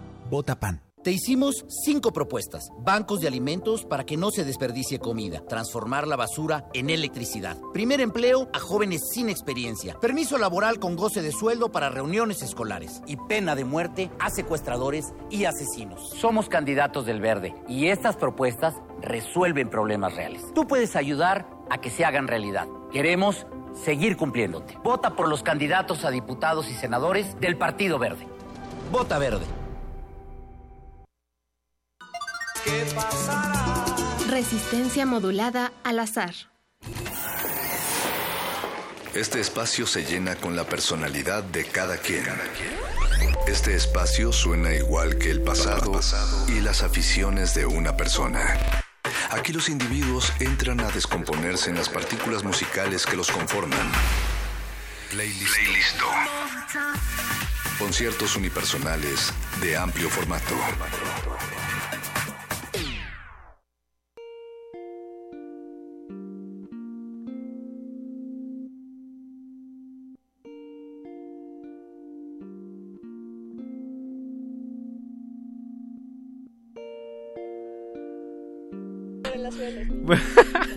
y platicando con los invitados del día de hoy, abrimos este espacio. Bienvenidos una vez más a Playlisto. Iniciamos la semana con caos, eh, un poco con resaca, un poco eh, futboleados, marchados, robados, ajados, pero también muy contentos de tener en esta cabina a una banda pues fresca, eh, minimal en sus, en sus elementos y muy poderosa. Bienvenidos, es Melt. Simón, Melt. Es como quieras. Puede ser como quieras, pero es Melt. Melt, un, una orquesta de, de dos individuos, bajo, bajo y batería, bajo Así cochinote sí. y batería machacona. Eh, preséntense chicos. ¿Qué onda? Yo soy Kepa, eh, toco en Melt, toco el bajo y canto. ¿Y tú quién eres? Cuéntanos. Yo soy Alejandra Costa Chávez, canto en Melt, toco la batería en Melt y le voy a los Pumas, arriba a los Pumas. Arriba los Pumas. Y esta es la casa eh, y el espacio Sí, donde... estoy nerviosa por eso. Donde es el... Es mi uno de olímpico los- universitario. Es una capilla del, del, del templo de, algún, de alguna manera. Melt, eh, como en su sitio de Bandcamp lo indica, es bajo, batería, voz y preciosos. Simón. Preciosos son perritos. Quiero, eh, quiero preguntar, ¿son perritos? Porque hay rolas de perritos en Melt. Preciosos del rostro y, y perritos también. Oigan, ¿y, y qué onda con, con Mel? ¿De, de dónde, ¿De dónde viene? ¿Se formó hace ocho días? ¿Se formó hace unos, unos meses? ¿Por qué, por qué suena, suena y sabe tan a lechuga de, de miércoles de plaza? Pues sí, justo así como lo dijiste. Sí, Simón. Pues hace unos meses, hace como, bueno, casi un año, sí, casi sí, ya, un ya año. vamos a festejar. Estamos rayando en el año. Pero Simón, así fue como de vamos a juntarnos, hacemos una banda y ya a los, a los tres días ya teníamos cuatro rolas y a los, a los pocos meses ya estábamos grabando un EP. Sí. ¿Y ustedes Pues sí. ante- antes tocaban en otra en otras bandas o Simón, yo sí. o, o de la nada agarraron y, y fueron fueron al sindicato de músicos por- por- por los- Publicamos los en el grupo bateristas. Este, Bateristas no hueseros, no rockstars. Buen porte también pedíamos. Sí. No, pues yo tocaba en otra banda, pero tocaba la batería, o sea, y no nada que ver con Melt. Y de hecho yo no sabía tocar chido el bajo, o sea, fue como unos videos de YouTube y, y, y vamos a hacer una banda. Vamos Y a un, dos, tres. Simón. Pero de hecho, nuestra primera tocada fue en la de La Esmeralda, ¿te acuerdas? Que Ah, sí, nos invitaron cierto. como a un concierto en La Esmeralda y unos músicos dijeron como ya acabaron y dijeron eh, ¿quién quiere tocar? Y ya ahí fue cuando nació Melt porque solo estábamos nosotros dos y nos Sí, volteamos fue a ver. como un- una mirada de ojos y un apretón de manos. fue como- Y ahí empezó el mejor día de nuestras vidas. Saludos a Mauricio Orduña también, que algo así salió de... Siempre en las fiestas de la Esmeralda hay que esperar hasta el último. Si uno quiere probar talento, hasta el último es, es la, la oportunidad. Sí, pues justo fue así. O sea, como que tocamos, pensamos que, bueno, yo pensé que había estado muy mal y cuando lo escuchamos, creo que alguien nos grabó un video y, y nos lo pasó por Messenger y me gustaba cómo sonó. Y- un buen presagio. Me- Sonaba precioso, buenísimo. Oye, Ale, y, y tú vienes también de, de otro ámbito, ¿no? O, Sí, o no. antes tam- también ya habías, No, ya habías sí. incursionado en eso de la artisteada, dicen las tías. Pues justo yo, yo estudié en el Edinburgh, en la prepa, percusiones, que era como, como que en la mañana estudiaba matemáticas y así, y en, la, y en las tardes así, percusiones. Pero nunca encajé creo que en la escuela, como que me parecía muy difícil estar todo el día en la escuela en general, porque pues no, no me adaptaba. Y Con dan- contando tiempo. Sí, sí, sí, contando tiempos y así. Entonces me desanimé, pero toqué las claves en, una, en un recital que fue mi mamá ya, y, y estuvo muy bien. Pero yo siempre creo que fue un sueño de toda mi vida tener una banda, aunque no supiera tocar nada. Entonces, Qué- qué rock. viviendo el sueño. O sea, en ¿eh? Instagram pongo así como cuando me tomo fotos, viviendo el sueño, este, un día más, aquí estamos. Pero sí, entonces pues Kepa es baterista y no quería tocar la batería esta vez y yo sí quería tocarla, entonces fue un, un match. Es un match bastante afortunado y pues bastante directo. A mí lo que me gusta es que si hay como una atmósfera lo suficientemente punk eh, en estos días, es algo como Melt, que tiene una, un par de antítesis punk ahí en, Sí. en su cosmos. Eso, eso es- se agradece bastante. Se agradece bastante el, el humor, la ternura y pues, los colores, ¿no? Sí, aparte la- los colores que en realidad son dos tonalidades, ¿sabes? O sea, es como tener así para solo con eso difuminar los colores, porque... Y, y, y, y como que sí, ahora que dices eso de punk, como que solo dijimos que éramos punk porque no, o sea, como que no podemos decir que somos otra cosa más que porque no sabemos muchas Pues cosas. si no, si no, este, se comprometen Sí, de más, ¿no? nos estamos con-. Me gusta, Pero me no, gusta. No sé, no sé qué pensaría un verdadero punk cuando nos escucha, espero le guste. ¿Qué es un verdadero punk en estos Sí. días, amigos? Pues, ¿qué les parece si nos vamos con el primer bloque de dos rolones? Así como viene su primer EP que lleva como título Buscapleitos, los buscabullas, los este, esos malillas de la, de la fiesta, o aunque más adelante quizás quizás Mel nos explique mejor Vamos a estar explicando. por qué, por qué se llama Buscapleitos. Vámonos con la canción que abre el, el EP, que es Pedro María Anaya. y luego agarramos con Tierno Ladrón, que me huele a que es el gran hit del EP. Que es, Lo el, es, lo que es. es el que es el macanazo. Síganos en redes sociales, arroba R modulada, eh, hashtag playlisto, eh, escríbale a, a Kepa. Simón. A Kepa y a Ale, eh, que son eh, dos de el 50 y el 50% de, de Melt. Escríbanle sus misivas de amor. eh, este Les vamos a mandar besos. y mándenles el número de cuenta también para que les depositen. Pedro María Naya, Tierno Ladrón, están escuchando Playlisto, cortesía de Melt. ¡Vámonos! Playlist.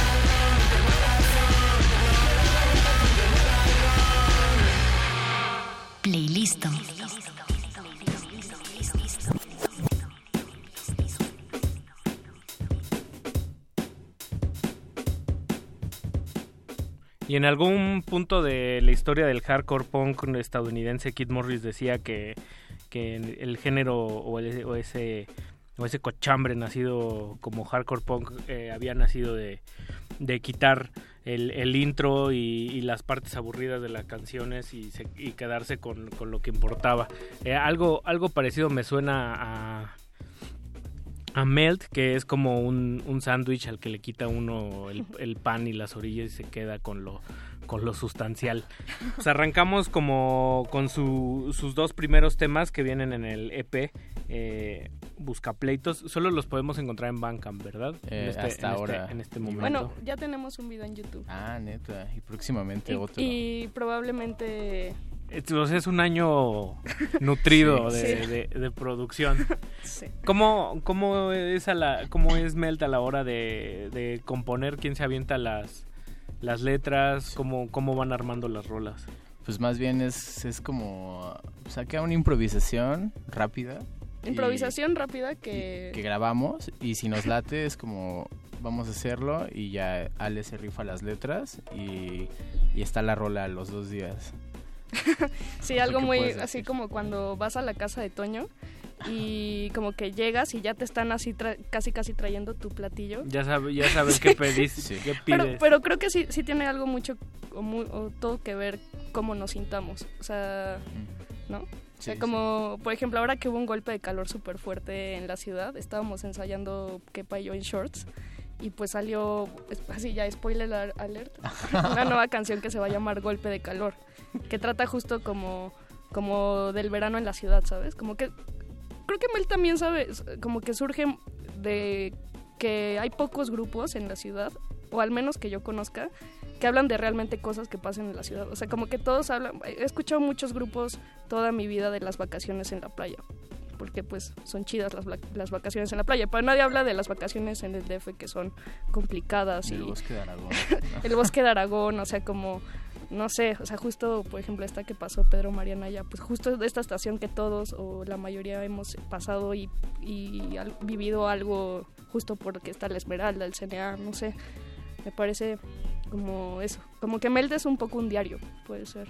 Y además tiene este sentido como de inmediatez que, que también me, me resulta como bastante bastante cotorro, ¿no? O sea, como como que como que también hay una ausencia de, de, de pretensión de vamos a brillar en la posteridad y, y las estrellas se iluminan y te sirven de guía y, Pues y estas ajá. y estas abstracciones, ¿no? Como que a veces esa inmediatez de la que ustedes hablan o, o esa cercanía de, de la ciudad a veces queda relegada, no sé, al, al punk este marginal o al o al rock urbano, ¿no? Sí, que a mí me encanta, o sea, me parece algo, o sea, yo me acuerdo que cuando en la secundaria los empecé a escuchar, me hacía mucho sentido, o sea, a mí justo eh, me, me- me encanta el monumento de Rodrigo en, en el Metro Valderas, me parece así, o sea, como que estas estatuas de testimonios de la ciudad me parecen así algo increíble y, y- y- muy sinceras y, y que no tienen mucho filtro.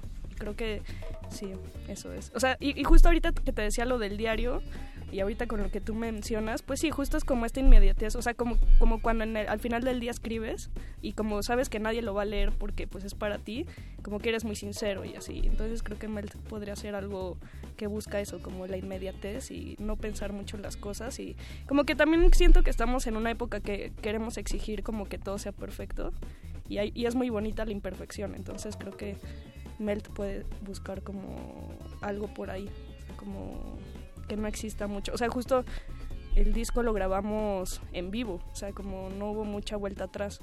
Y hubo cosas que nos gustó y otras que no, pero es, es interesante y súper disfrutable la inmediatez. A mí lo que me gusta mucho de, del sonido del, del EP es quizás como... Bueno, quiero pensar que sí hay como una craneada detrás en, en el...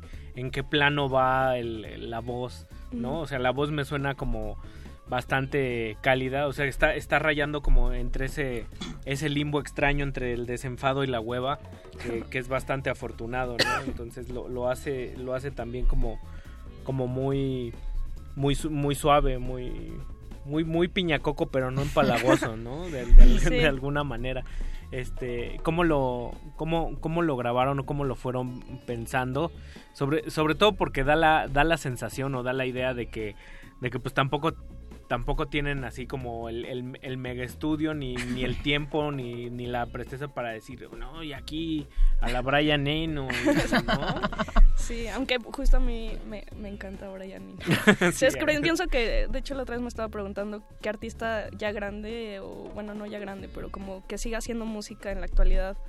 O, o sea, como que luego los grupos como que siento que caducan de cierta forma, ¿no? Como Café Tacuba o no sé. Bueno, no sé, no sé si ha caducado.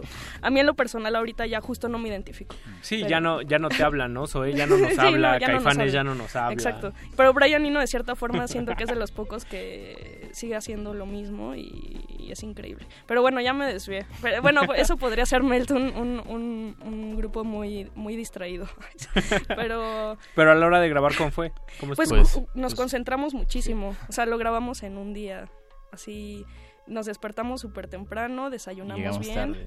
Sí, Llegamos tarde. fue- o sea, no fue nada, no fue nada planeado, fue, o sea, fue como dice Ale, fue como llegar al estudio y grabar y como saliera, o sea, y si no, pues repetíamos y todo en vivo, y ya después nos echaron la mano, sí, sí tuvimos un productor, pero sí, o sea, no fue nada planeado ni pensado, o sea, bueno, estaba planeado grabarlo, pero de ahí en fuera no sabíamos ni Sí, qué onda. estuvo muy padre. O sea, como que justo conocimos a Carlos. eh, porque yo trabajaba en un lugar que era esposo de alguien de ahí. Y, y le- le- llegamos a, con él a su casa con nuestros audios de WhatsApp, así como, estas son nuestras cinco canciones, ¿qué te parecería? Y estuvo muy bien porque no trató de cambiar nada, o sea, como que entendió perfecto lo que nosotros buscábamos y justo hasta cuando mezcló nos dijo como, híjole, es que yo no quería moverle nada porque creo que sería una tontería, o sea, como que no, no hay que moverle. Entonces nos guiamos mucho por por lo por pues por eso, por la, o sea, como porque no hubiera muchos factores. O sea, justo nosotros en ningún momento buscamos ser bajo y batería, sin embargo, pues nos conocíamos y queríamos hacer un grupo y lo fuimos. En ningún momento buscamos que la batería fuera cruda, pero pues justo lo que te decía hace rato, o sea, pues nos movemos en, en taxi y pues es súper difícil cargar toda la batería completa, entonces, pum, o sea, como Entre lo más simple. Entre menos elementos, pues mejor, ¿no? Sí, que a mí me parece chido porque siento que tiene más esencia. ¿no? Y- y Tal es- vez no es sustancioso musicalmente, pero hay más esencia. O sea, mientras menos cosas haya, como más síntesis hay en el, en el sonido, siento que es más digerible y pues, está más chido. Bueno, para mí está más chido, es más rico. Sí, que justo. ser acá la super banda. Sí, es como cuando comes así, a lo mejor una comida que te hizo tu mamá y solo estás tú con ella y pues, o sea, ya es rica, ¿sabes? O sea, no tienes que ir a un restaurante súper caro ni buscar algo súper artesanal, o, o sea, ¿sabes? O sea, como que ya es lo que es. Frijoles, fri- queso, salsa y tortillas, hijo. Punto, ¿no? Sí, ¿no? O sea, como mamá, ¿tienes mamá, ¿tienes catsup? No, sí, ¿sabes? Y como, bueno, está bien. O sea, como que te adaptas, o sea, porque pues ni modo. Y creo que...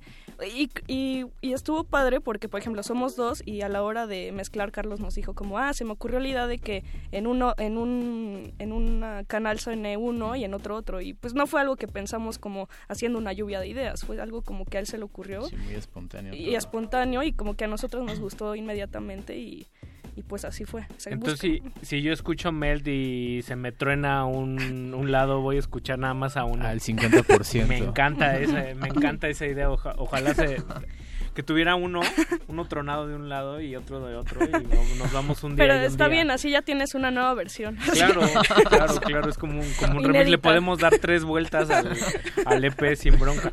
Y en, al- y en algún momento de este, de este proceso de nos encontramos, tocamos en la Esmeralda, nos gustamos cómo oímos y nos arrancamos y entre más simple, mejor. En algún momento han hablado, no sé, como a dónde lo, a dónde lo quieren llevar o, o si quieren sonar un poco, un poco diferente, sobre todo porque pues este tipo de proyectos suelen tener pues una un periodo de vida corto debido debido a, a su, a su mismo sonido y a sus mismas limitantes no por más que uno le quiera dar como como la vuelta pues lo- los Pistols es un disco y los Ramones son el mismo disco y, y esa y esa onda no Pues no, o sea, realmente yo no me he puesto a pensar como Yo en- tampoco. en, dónde va a parar Mel, Qué pero miedo.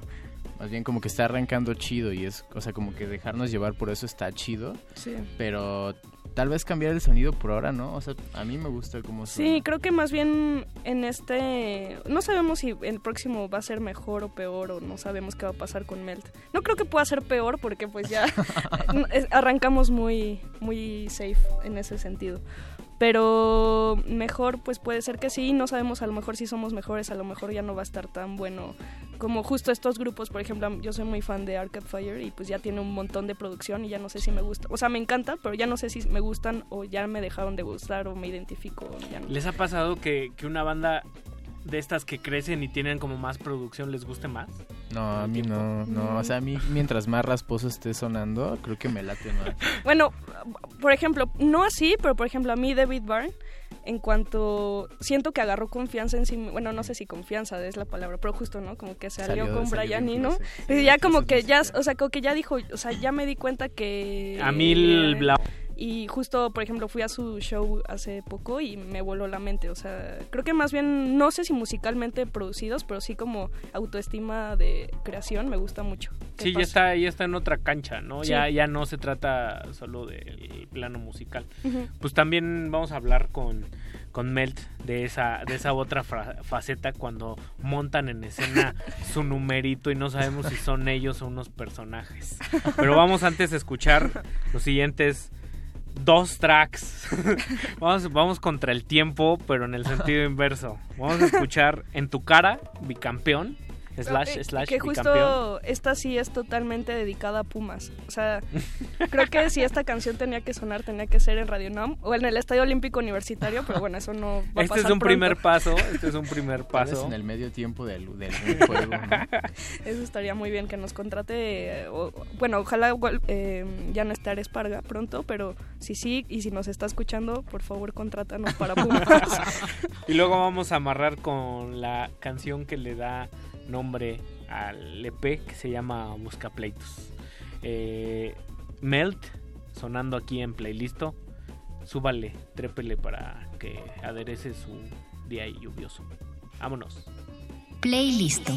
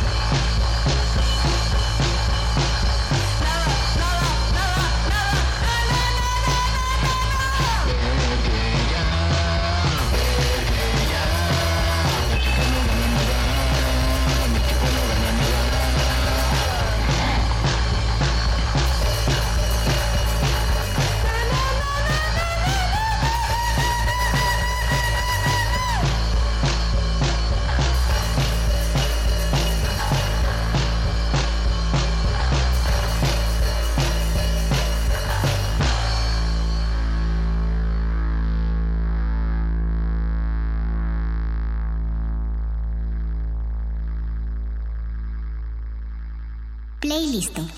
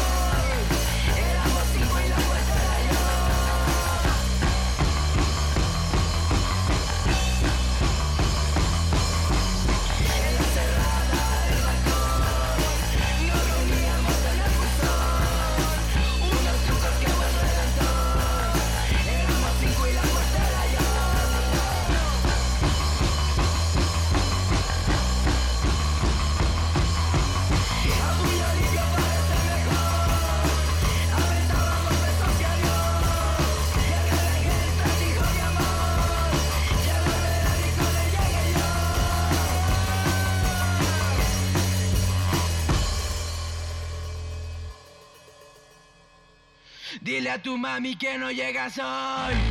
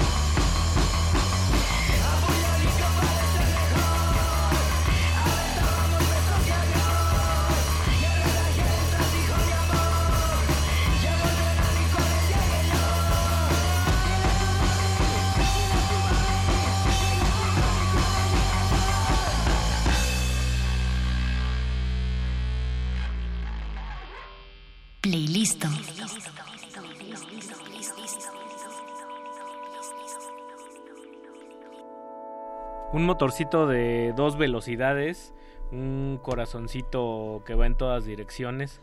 Algo así me, me suena a Melt, que podría ser Voy como... el- para mí es el, eh, una especie como de, de soundtrack cuando uno llega su- sudado de un día lluvioso haciéndose pipí, no encuentra las, las, las llaves para entrar a, a Pues casa. a mí me pasa eso todo el tiempo, de verdad. Quizá, quizás por eso es baterista de, de, de- de Melt. Ahorita escuchando esta, esta, esta canción, que es el, cuarto tema, el de Buscapleitos, este, me recordaban mucho a, a Massinger Z, a Intestino Grueso, a... Hay un sinfín de, de bandas que vi cuando tenía 30 kilos menos en el Alicia en los, en, en los 90. Pues ahí Algu- los bajabas, Ajá, los sí. ¿Alguna vez han, han platicado ustedes y, y han dicho, oye, sonamos a, a esto o me gusta que sonemos a, a esto que también me gusta? Pues Creo que casi no. no. O sea, como... Creo que no platicamos con nadie, o sea, como que básicamente. ustedes, No, pues es como... No, creo que sí, no nos hemos tomado el tiempo como para pensar en a quién sonamos, a quién Creo nos que, parecemos. o sea, como el único grupo que yo podría relacionarme más sería con Moldy Pitches. Y solo porque son como amateurs y son niña y niño. Por eso. O sea, como. Y justo creo que su disco es muy accidentado también. Entonces, por eso lo he pensado. Pero ya como acá otros grupos, no sé. ¿Tú? Pues no, tal vez a, a los Ramones, a Ramomex, así. Sería increíble, pero no, no. Bandas, mo- bandas motorcitos de dos velocidades, me gusta. Sí. Como si cambiaras la, la llave. Sí, de- E- Eso era muy chido. Yo, yo sí lo hacía de chiquita. Como que me jugaba a la DJ. O sea, como en el estéreo. Y así subía y bajaba. Y como. Está, está muy chido que sea básico de alguna manera. Y en vivo, ¿cómo, cómo es, cómo es Mel? ¿Cambia mucho o, o se mantiene muy fiel el, el sonido? Digo, de, independientemente sí. de, de, que haya buen o mal PA o, o mm. inexistente pues está cagado porque creo que siempre hay como una versión alternativa de todas nuestras canciones, entonces todas terminan diferentes, siempre hay algo más o algo menos. Sí. Pero no, casi no nos apegamos, o sea, es como Sí, de, hecho hasta hace poco estaba, o sea, hasta hace eh, semanas sí las eh, seguíamos ensayando, pero hasta hace poco, hasta Kepa y yo hablábamos de que mejor hay que hacer nuevas y que sí, ya las que existen se queden como en nuestra memoria, porque se nos hace muy bonito. Hace poquito yo fui a ver a los, ah bueno, de hecho fuimos juntos, a- el día que tembló, a ver a los Osis, que son esta Ah, banda eh, súper explosiva y me gusta mucho que en vivo no suenan, o sea, bueno, suenan muy parecidas a sus canciones eh, de disco, pero las cambian por completo. O sea, hay unas canciones que en el disco duran cuatro minutos y en vivo duran diez. O sea, y eso a mí me parece algo increíble, porque pues al final, justo estos grupos súper producidos eh, por ejemplo, yo, yo muy fan de Arcade Fire y los amo con toda mi alma, pero los vi en el Auditorio Nacional aquí y luego los vi en, en, Guana- en Guadalajara y sonaba casi igual el concierto y no Sí, sé acá, qué, acá. qué, qué tan desalmado puede ser como ya estos grupos que ya son tan expertos que ya sonan igual siempre, entonces... Sí, porque aparte pierde como ese feeling, ¿no? O sea, como esa experiencia de concierto, porque es como ver un video en YouTube, a mí se me imagino. O sea, como que es una experiencia a la par. Sí, sí, sí. Sí, es, es muy divertido, o sea, como que no sé, y, y también para nosotros, creo. O sea, como que igual no somos famosos. Entonces, pues si la gente, o sea, como que no sonamos exactamente igual al disco, le va a dar un poco igual.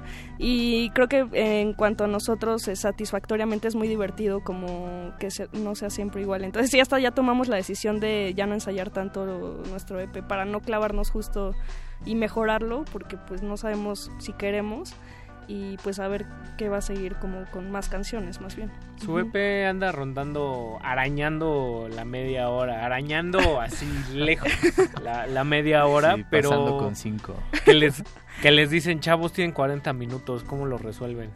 Pues nos ponemos a platicar, ¿no? O sea, como, Sí. como fue, creo que justo como es Melt, así como fue nuestro día, justo ahorita platicábamos de que nos duelen mucho los ojos porque, no sé, o sea, como que yo anduve en bici hoy y me duelen muchísimo los ojos y no sé si es por la lluvia o qué, pero así tengo un, un dolor fuerte de ojos y pues podemos hablar de eso 40 minutos. Y a ustedes les duelen los ojos. Pues sí, más bien como que va de platicar o de, sí, de acá de echar la plática entre nosotros.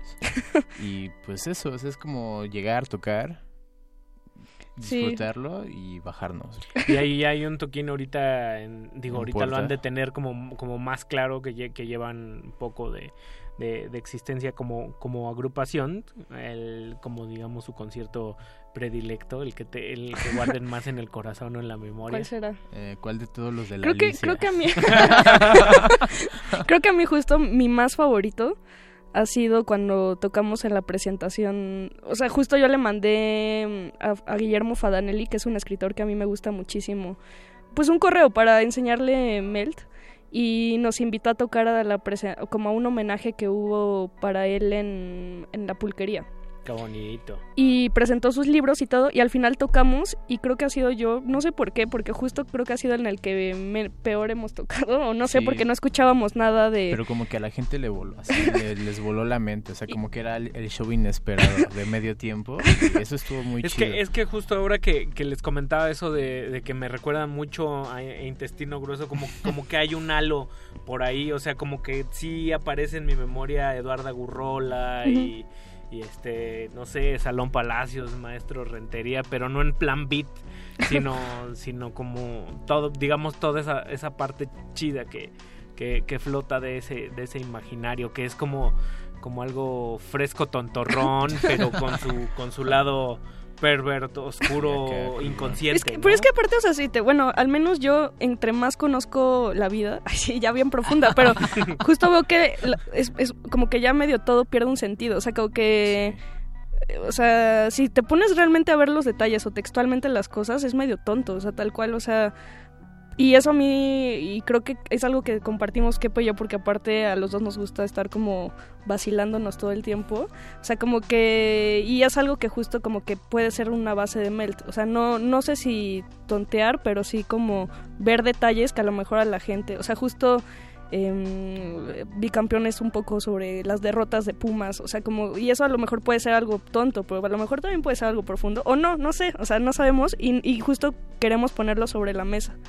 Y El elemento del absurdo está el absurdo, todo el sí, tiempo. claro, sí, sí, Pero sí. justo Eso, eso es a- lo que a mí me gusta, o sea, siento que las cosas son más genuinas, y tal vez no más frescas, pero sí como más, más genuino y espontáneo cuando se hacen sin pensar, o sea, sin estar como, sin estar como redundando en cómo se va a hacer y en el proceso. A mí me late más, Sí. me hace más chido. Sí, justo. Y por ejemplo, em, ahorita que hablabas de, la- de toda esta generación, así, yo me acuerdo que cuando yo los descubrí a, a todos estos, o sea, justo a Fadanelli o así, me, me, me gustaba mucho porque justo en la escuela a mí me ponían a leer cosas que no me sentía tan identificada. Y el simple hecho de que Fadanelli si, eh, pusiera a sus personajes en calles que a lo mejor yo conocía o no sé o hasta José Emilio Pacheco en las batallas en el- o sea como como que me, me volaba mucho la mente saber que yo podía haber estado en esos lugares así entonces como que es un recuerdo que le guardo mucho cariño y como que eh, sí justo como el absurdo de esta ciudad creo que bueno ya ni siquiera o sea eh, hasta es redundante decir que la ciudad es absurda pero O surrealista. O surrealista. Todo el mundo dice que es surrealista. Pero- Ya, eh, metemos esa. Pero sí, pues justo, o sea, como que, y, y justo hace poco, como que fui, a mí me, me gusta muchísimo la ciudad, así, me parece algo increíble y horrible a la vez, pero pues, o sea, pues es lo que es. Y justo eh, fui a una conferencia de un cronista que se llama Jorge Pedro y me gustó mucho una frase que dijo que, o sea, la ciudad la que es, no la que queremos que sea. Entonces eso me parece algo como súper profundo, porque pues sí, al final eh, es lo que es, o sea, y creo que Melt eh, se basa muy, y, no, y quieres respetar mucho lo que es y no como... Como le gustaría. Como le o gustaría. o como- claro. Sí, porque si no nos podríamos sentir muy frustrados. Nos podríamos sentir como, como cuando estás en el tráfico eh, de hora pico de regreso a tu casa. Puede ser que no. Y decir, y estoy pagando este carro. Sí. ¿No? que te venga con Sí. esa. Sí, Oigan, sí. pues ya se nos, se nos acaba el tiempo y estamos llegando a la, a la parte final, a la recta final, muchachos. Y este. ¿Qué se viene para ustedes? Toquines, canciones, redes sociales, teléfonos, dónde están operando. México pasa del quinto Sí, partido. password. Pues al parecer Vamos, a tocar. No era una tocada, nos acabamos sí. de enterar. Pero No. lo vamos a poner en la página. Pues va a ser una de con Violencia River en Santa María la Ribera y probablemente en el Alicia con Belafonte. Y bu- bueno, esa no está como muy clara cuándo es ni a qué hora. Sabemos que Pero se anda cocinando. Ajá, se, Se está gestando cocinando. ahí. Sí, de hecho no sabemos si por decirlo ya se salió. No, no es cierto. pero Suele pasar, muchachos, pero esperemos no sea su caso. Pero en redes sociales están como. Eh, melt con doble E. Y en Instagram está Melt, pero en vez de dos Es son 10 Es. O sea, como que tienes que poner 10 veces E y ya ahí estamos. Está complicada, les deseo suerte con eso. Gracias. Y, este, Así, ups. y pues escuchen el EP en Bandcamp, es este completamente gratis. Eh, sí, ¿no? Ah, que Hace poco cierto, nos- ajá, alguien nos alguien depositó- compró, ¿Les depositó una lana? 20 pesos. 19, pe- 19 19 con pesos. 40 centavos. Y ya estamos 19 viendo qué con vamos 40, a hacer. O Sí. sea, como un dólar ahora que estaba medio Sí. barato. Sí, Simón. sí. Sí, o sea, creo que no nos alcanza ni para un dólar actualmente, pero... Pues con eh, eso armamos algo en la tienda. unas papitas. o- Ni una, sí. Pero no lo hemos gastado. Lo vamos sí. a respetar. Está, está muy bien. Para mí es algo. Nos vamos a despedir con permanencia voluntaria. Eh, ¿De qué va permanencia voluntaria? Pues justo creo que es tal cual la rutina diaria. O sea, es, o sea, no creo que justo cuando ensayamos y salió eh, estábamos un poco hart- har- har- hartados de la cotidianidad y justo no podemos hablar de la cotidianidad sin que una canción sea repetitiva hasta man- hasta no morir. Entonces ahí creo que puede ser algo que sí comparte con el punk. Y ¿O son mantras chiquitos? son unos mantras también, puede ser, de hartazgo y... Y sí, hablo también justo, a mi permanencia voluntaria me volaba la mente en el 5, cuando decían cine, permanencia voluntaria, no sé qué, y veías a las 4 de Jurassic Park, como todo el día en la, en la tele y como estas tardes interminables de las vacaciones, puede ser como, como este encanto y emoción, pero también desencanto y de la adultez, entonces puede ser como Una moneda de mil pesos con dos orjuanas de- por cada lado. ¿no? más o menos. Suerte, suerte y este, suerte, gloria e infamia al mismo pero, tiempo. pero justo me gusta porque, o sea, como que al final esta, este hartazgo explota, entonces, este, y eh, cuando explota también dice otras cosas que no decía antes y, no sé, o sea, como que es la, es la canción como más repetitiva que a lo mejor tenemos, pero no por eso menos interesante. Ay. Escúchenla, es la mejor, así. Por favor, depositen otros 19. Otros 19 con 40. Simón. Con 40. Pues muchas gracias por, por venir en, No, en horario gracias de, No, adultos. gracias. Es el mejor aquí día de a- mi vida. A Playlisto. y pues mucha suerte. Melt con doble e, punto bandcamp punto com. Escuchen su disco, descárguenlo y no sean gachitos de, de- depositen 19.40 o lo que sea. Para que ya voluntad. tengamos 40. bueno, 38. Y se pueda dividir mejor, este, ¿cómo se llama? Este, múltiplos, ¿eh? por, por favor. Muchas gracias por venir No, a Playlisto y esta es su casa y cuando haya nuevas rolas, pues móchense, ¿no? Claro. Y un, sa- y un saludo a- al maestro Ah, Segura a que anda, que anda flotando. Ah, Simón. A Manuel, nos mandaron saludos, amigos. Ah, también. O sea, Sí, manden este, saludos. ¿quieres man- así vamos a mandar un saludo a nuestro fan, el que siempre le da me encanta todas las publicaciones de Melt. Así al, al único me encanta, a Emanuel Centeno. Y Este, ¿a quién más? yo le quiero mandar a mi mamá y a mi papá y Sí, a mi seguramente hermana. mi mamá también me está escuchando. Alejandro Montiel, Sí. Itzel, Ah, a Joan, a Joan. Escutia, que hace Ah, poco escribió de ustedes y hoy, y hoy platicamos de. Sí, de casi lloro cuando le- casi lloro cuando leí esa entrevista, o sea, digo esa entrevista, esa reseña es increíble. Ah, neta, Al cabrito Arellano, cierto. saludos al cabrito Arellano. Ah, sí, no, a, a Hilton da Silva, eh, a La Leandro Augusto selección, al Doni. Tri- al Tri también. Ah, al, al Tri le deseamos la mejor de las suertes. ¿Al de Lora o al de Bora? ya, nos vamos, muchachos. Cámara. Eh, José Siempre de Jesús, creí en ti, Juan Carlos Osorio. José de Jesús Silva en la operación técnica, Oscar El Voice en la producción, Mauricio Orduña en los dolores de espalda. Se despide del micrófono Ricardo Pineda. Vámonos con Melt y este rolononongo que se llama Permanencia Voluntaria. Vámonos. Playlisto. podcast.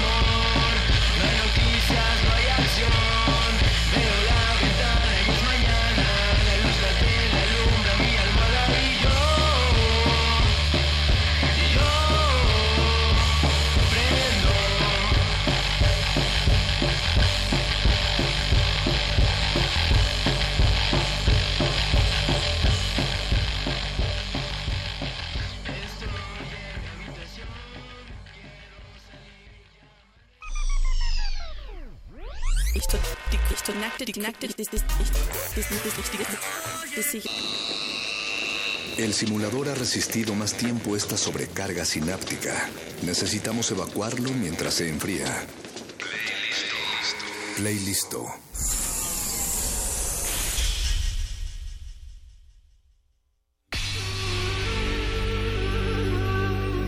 Por siglos nos hemos hecho escuchar. Nacimos como parte de esa inmensa mayoría.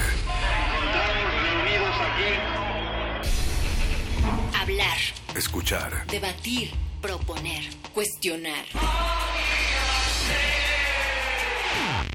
Está en nuestra naturaleza. instrumentos de conciencia de nuestro pueblo. Usamos el sonido porque atraviesa obstáculos. Muros, fronteras. Nosotros somos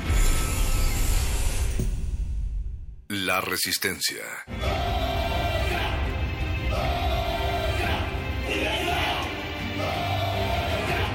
Resistencia modulada.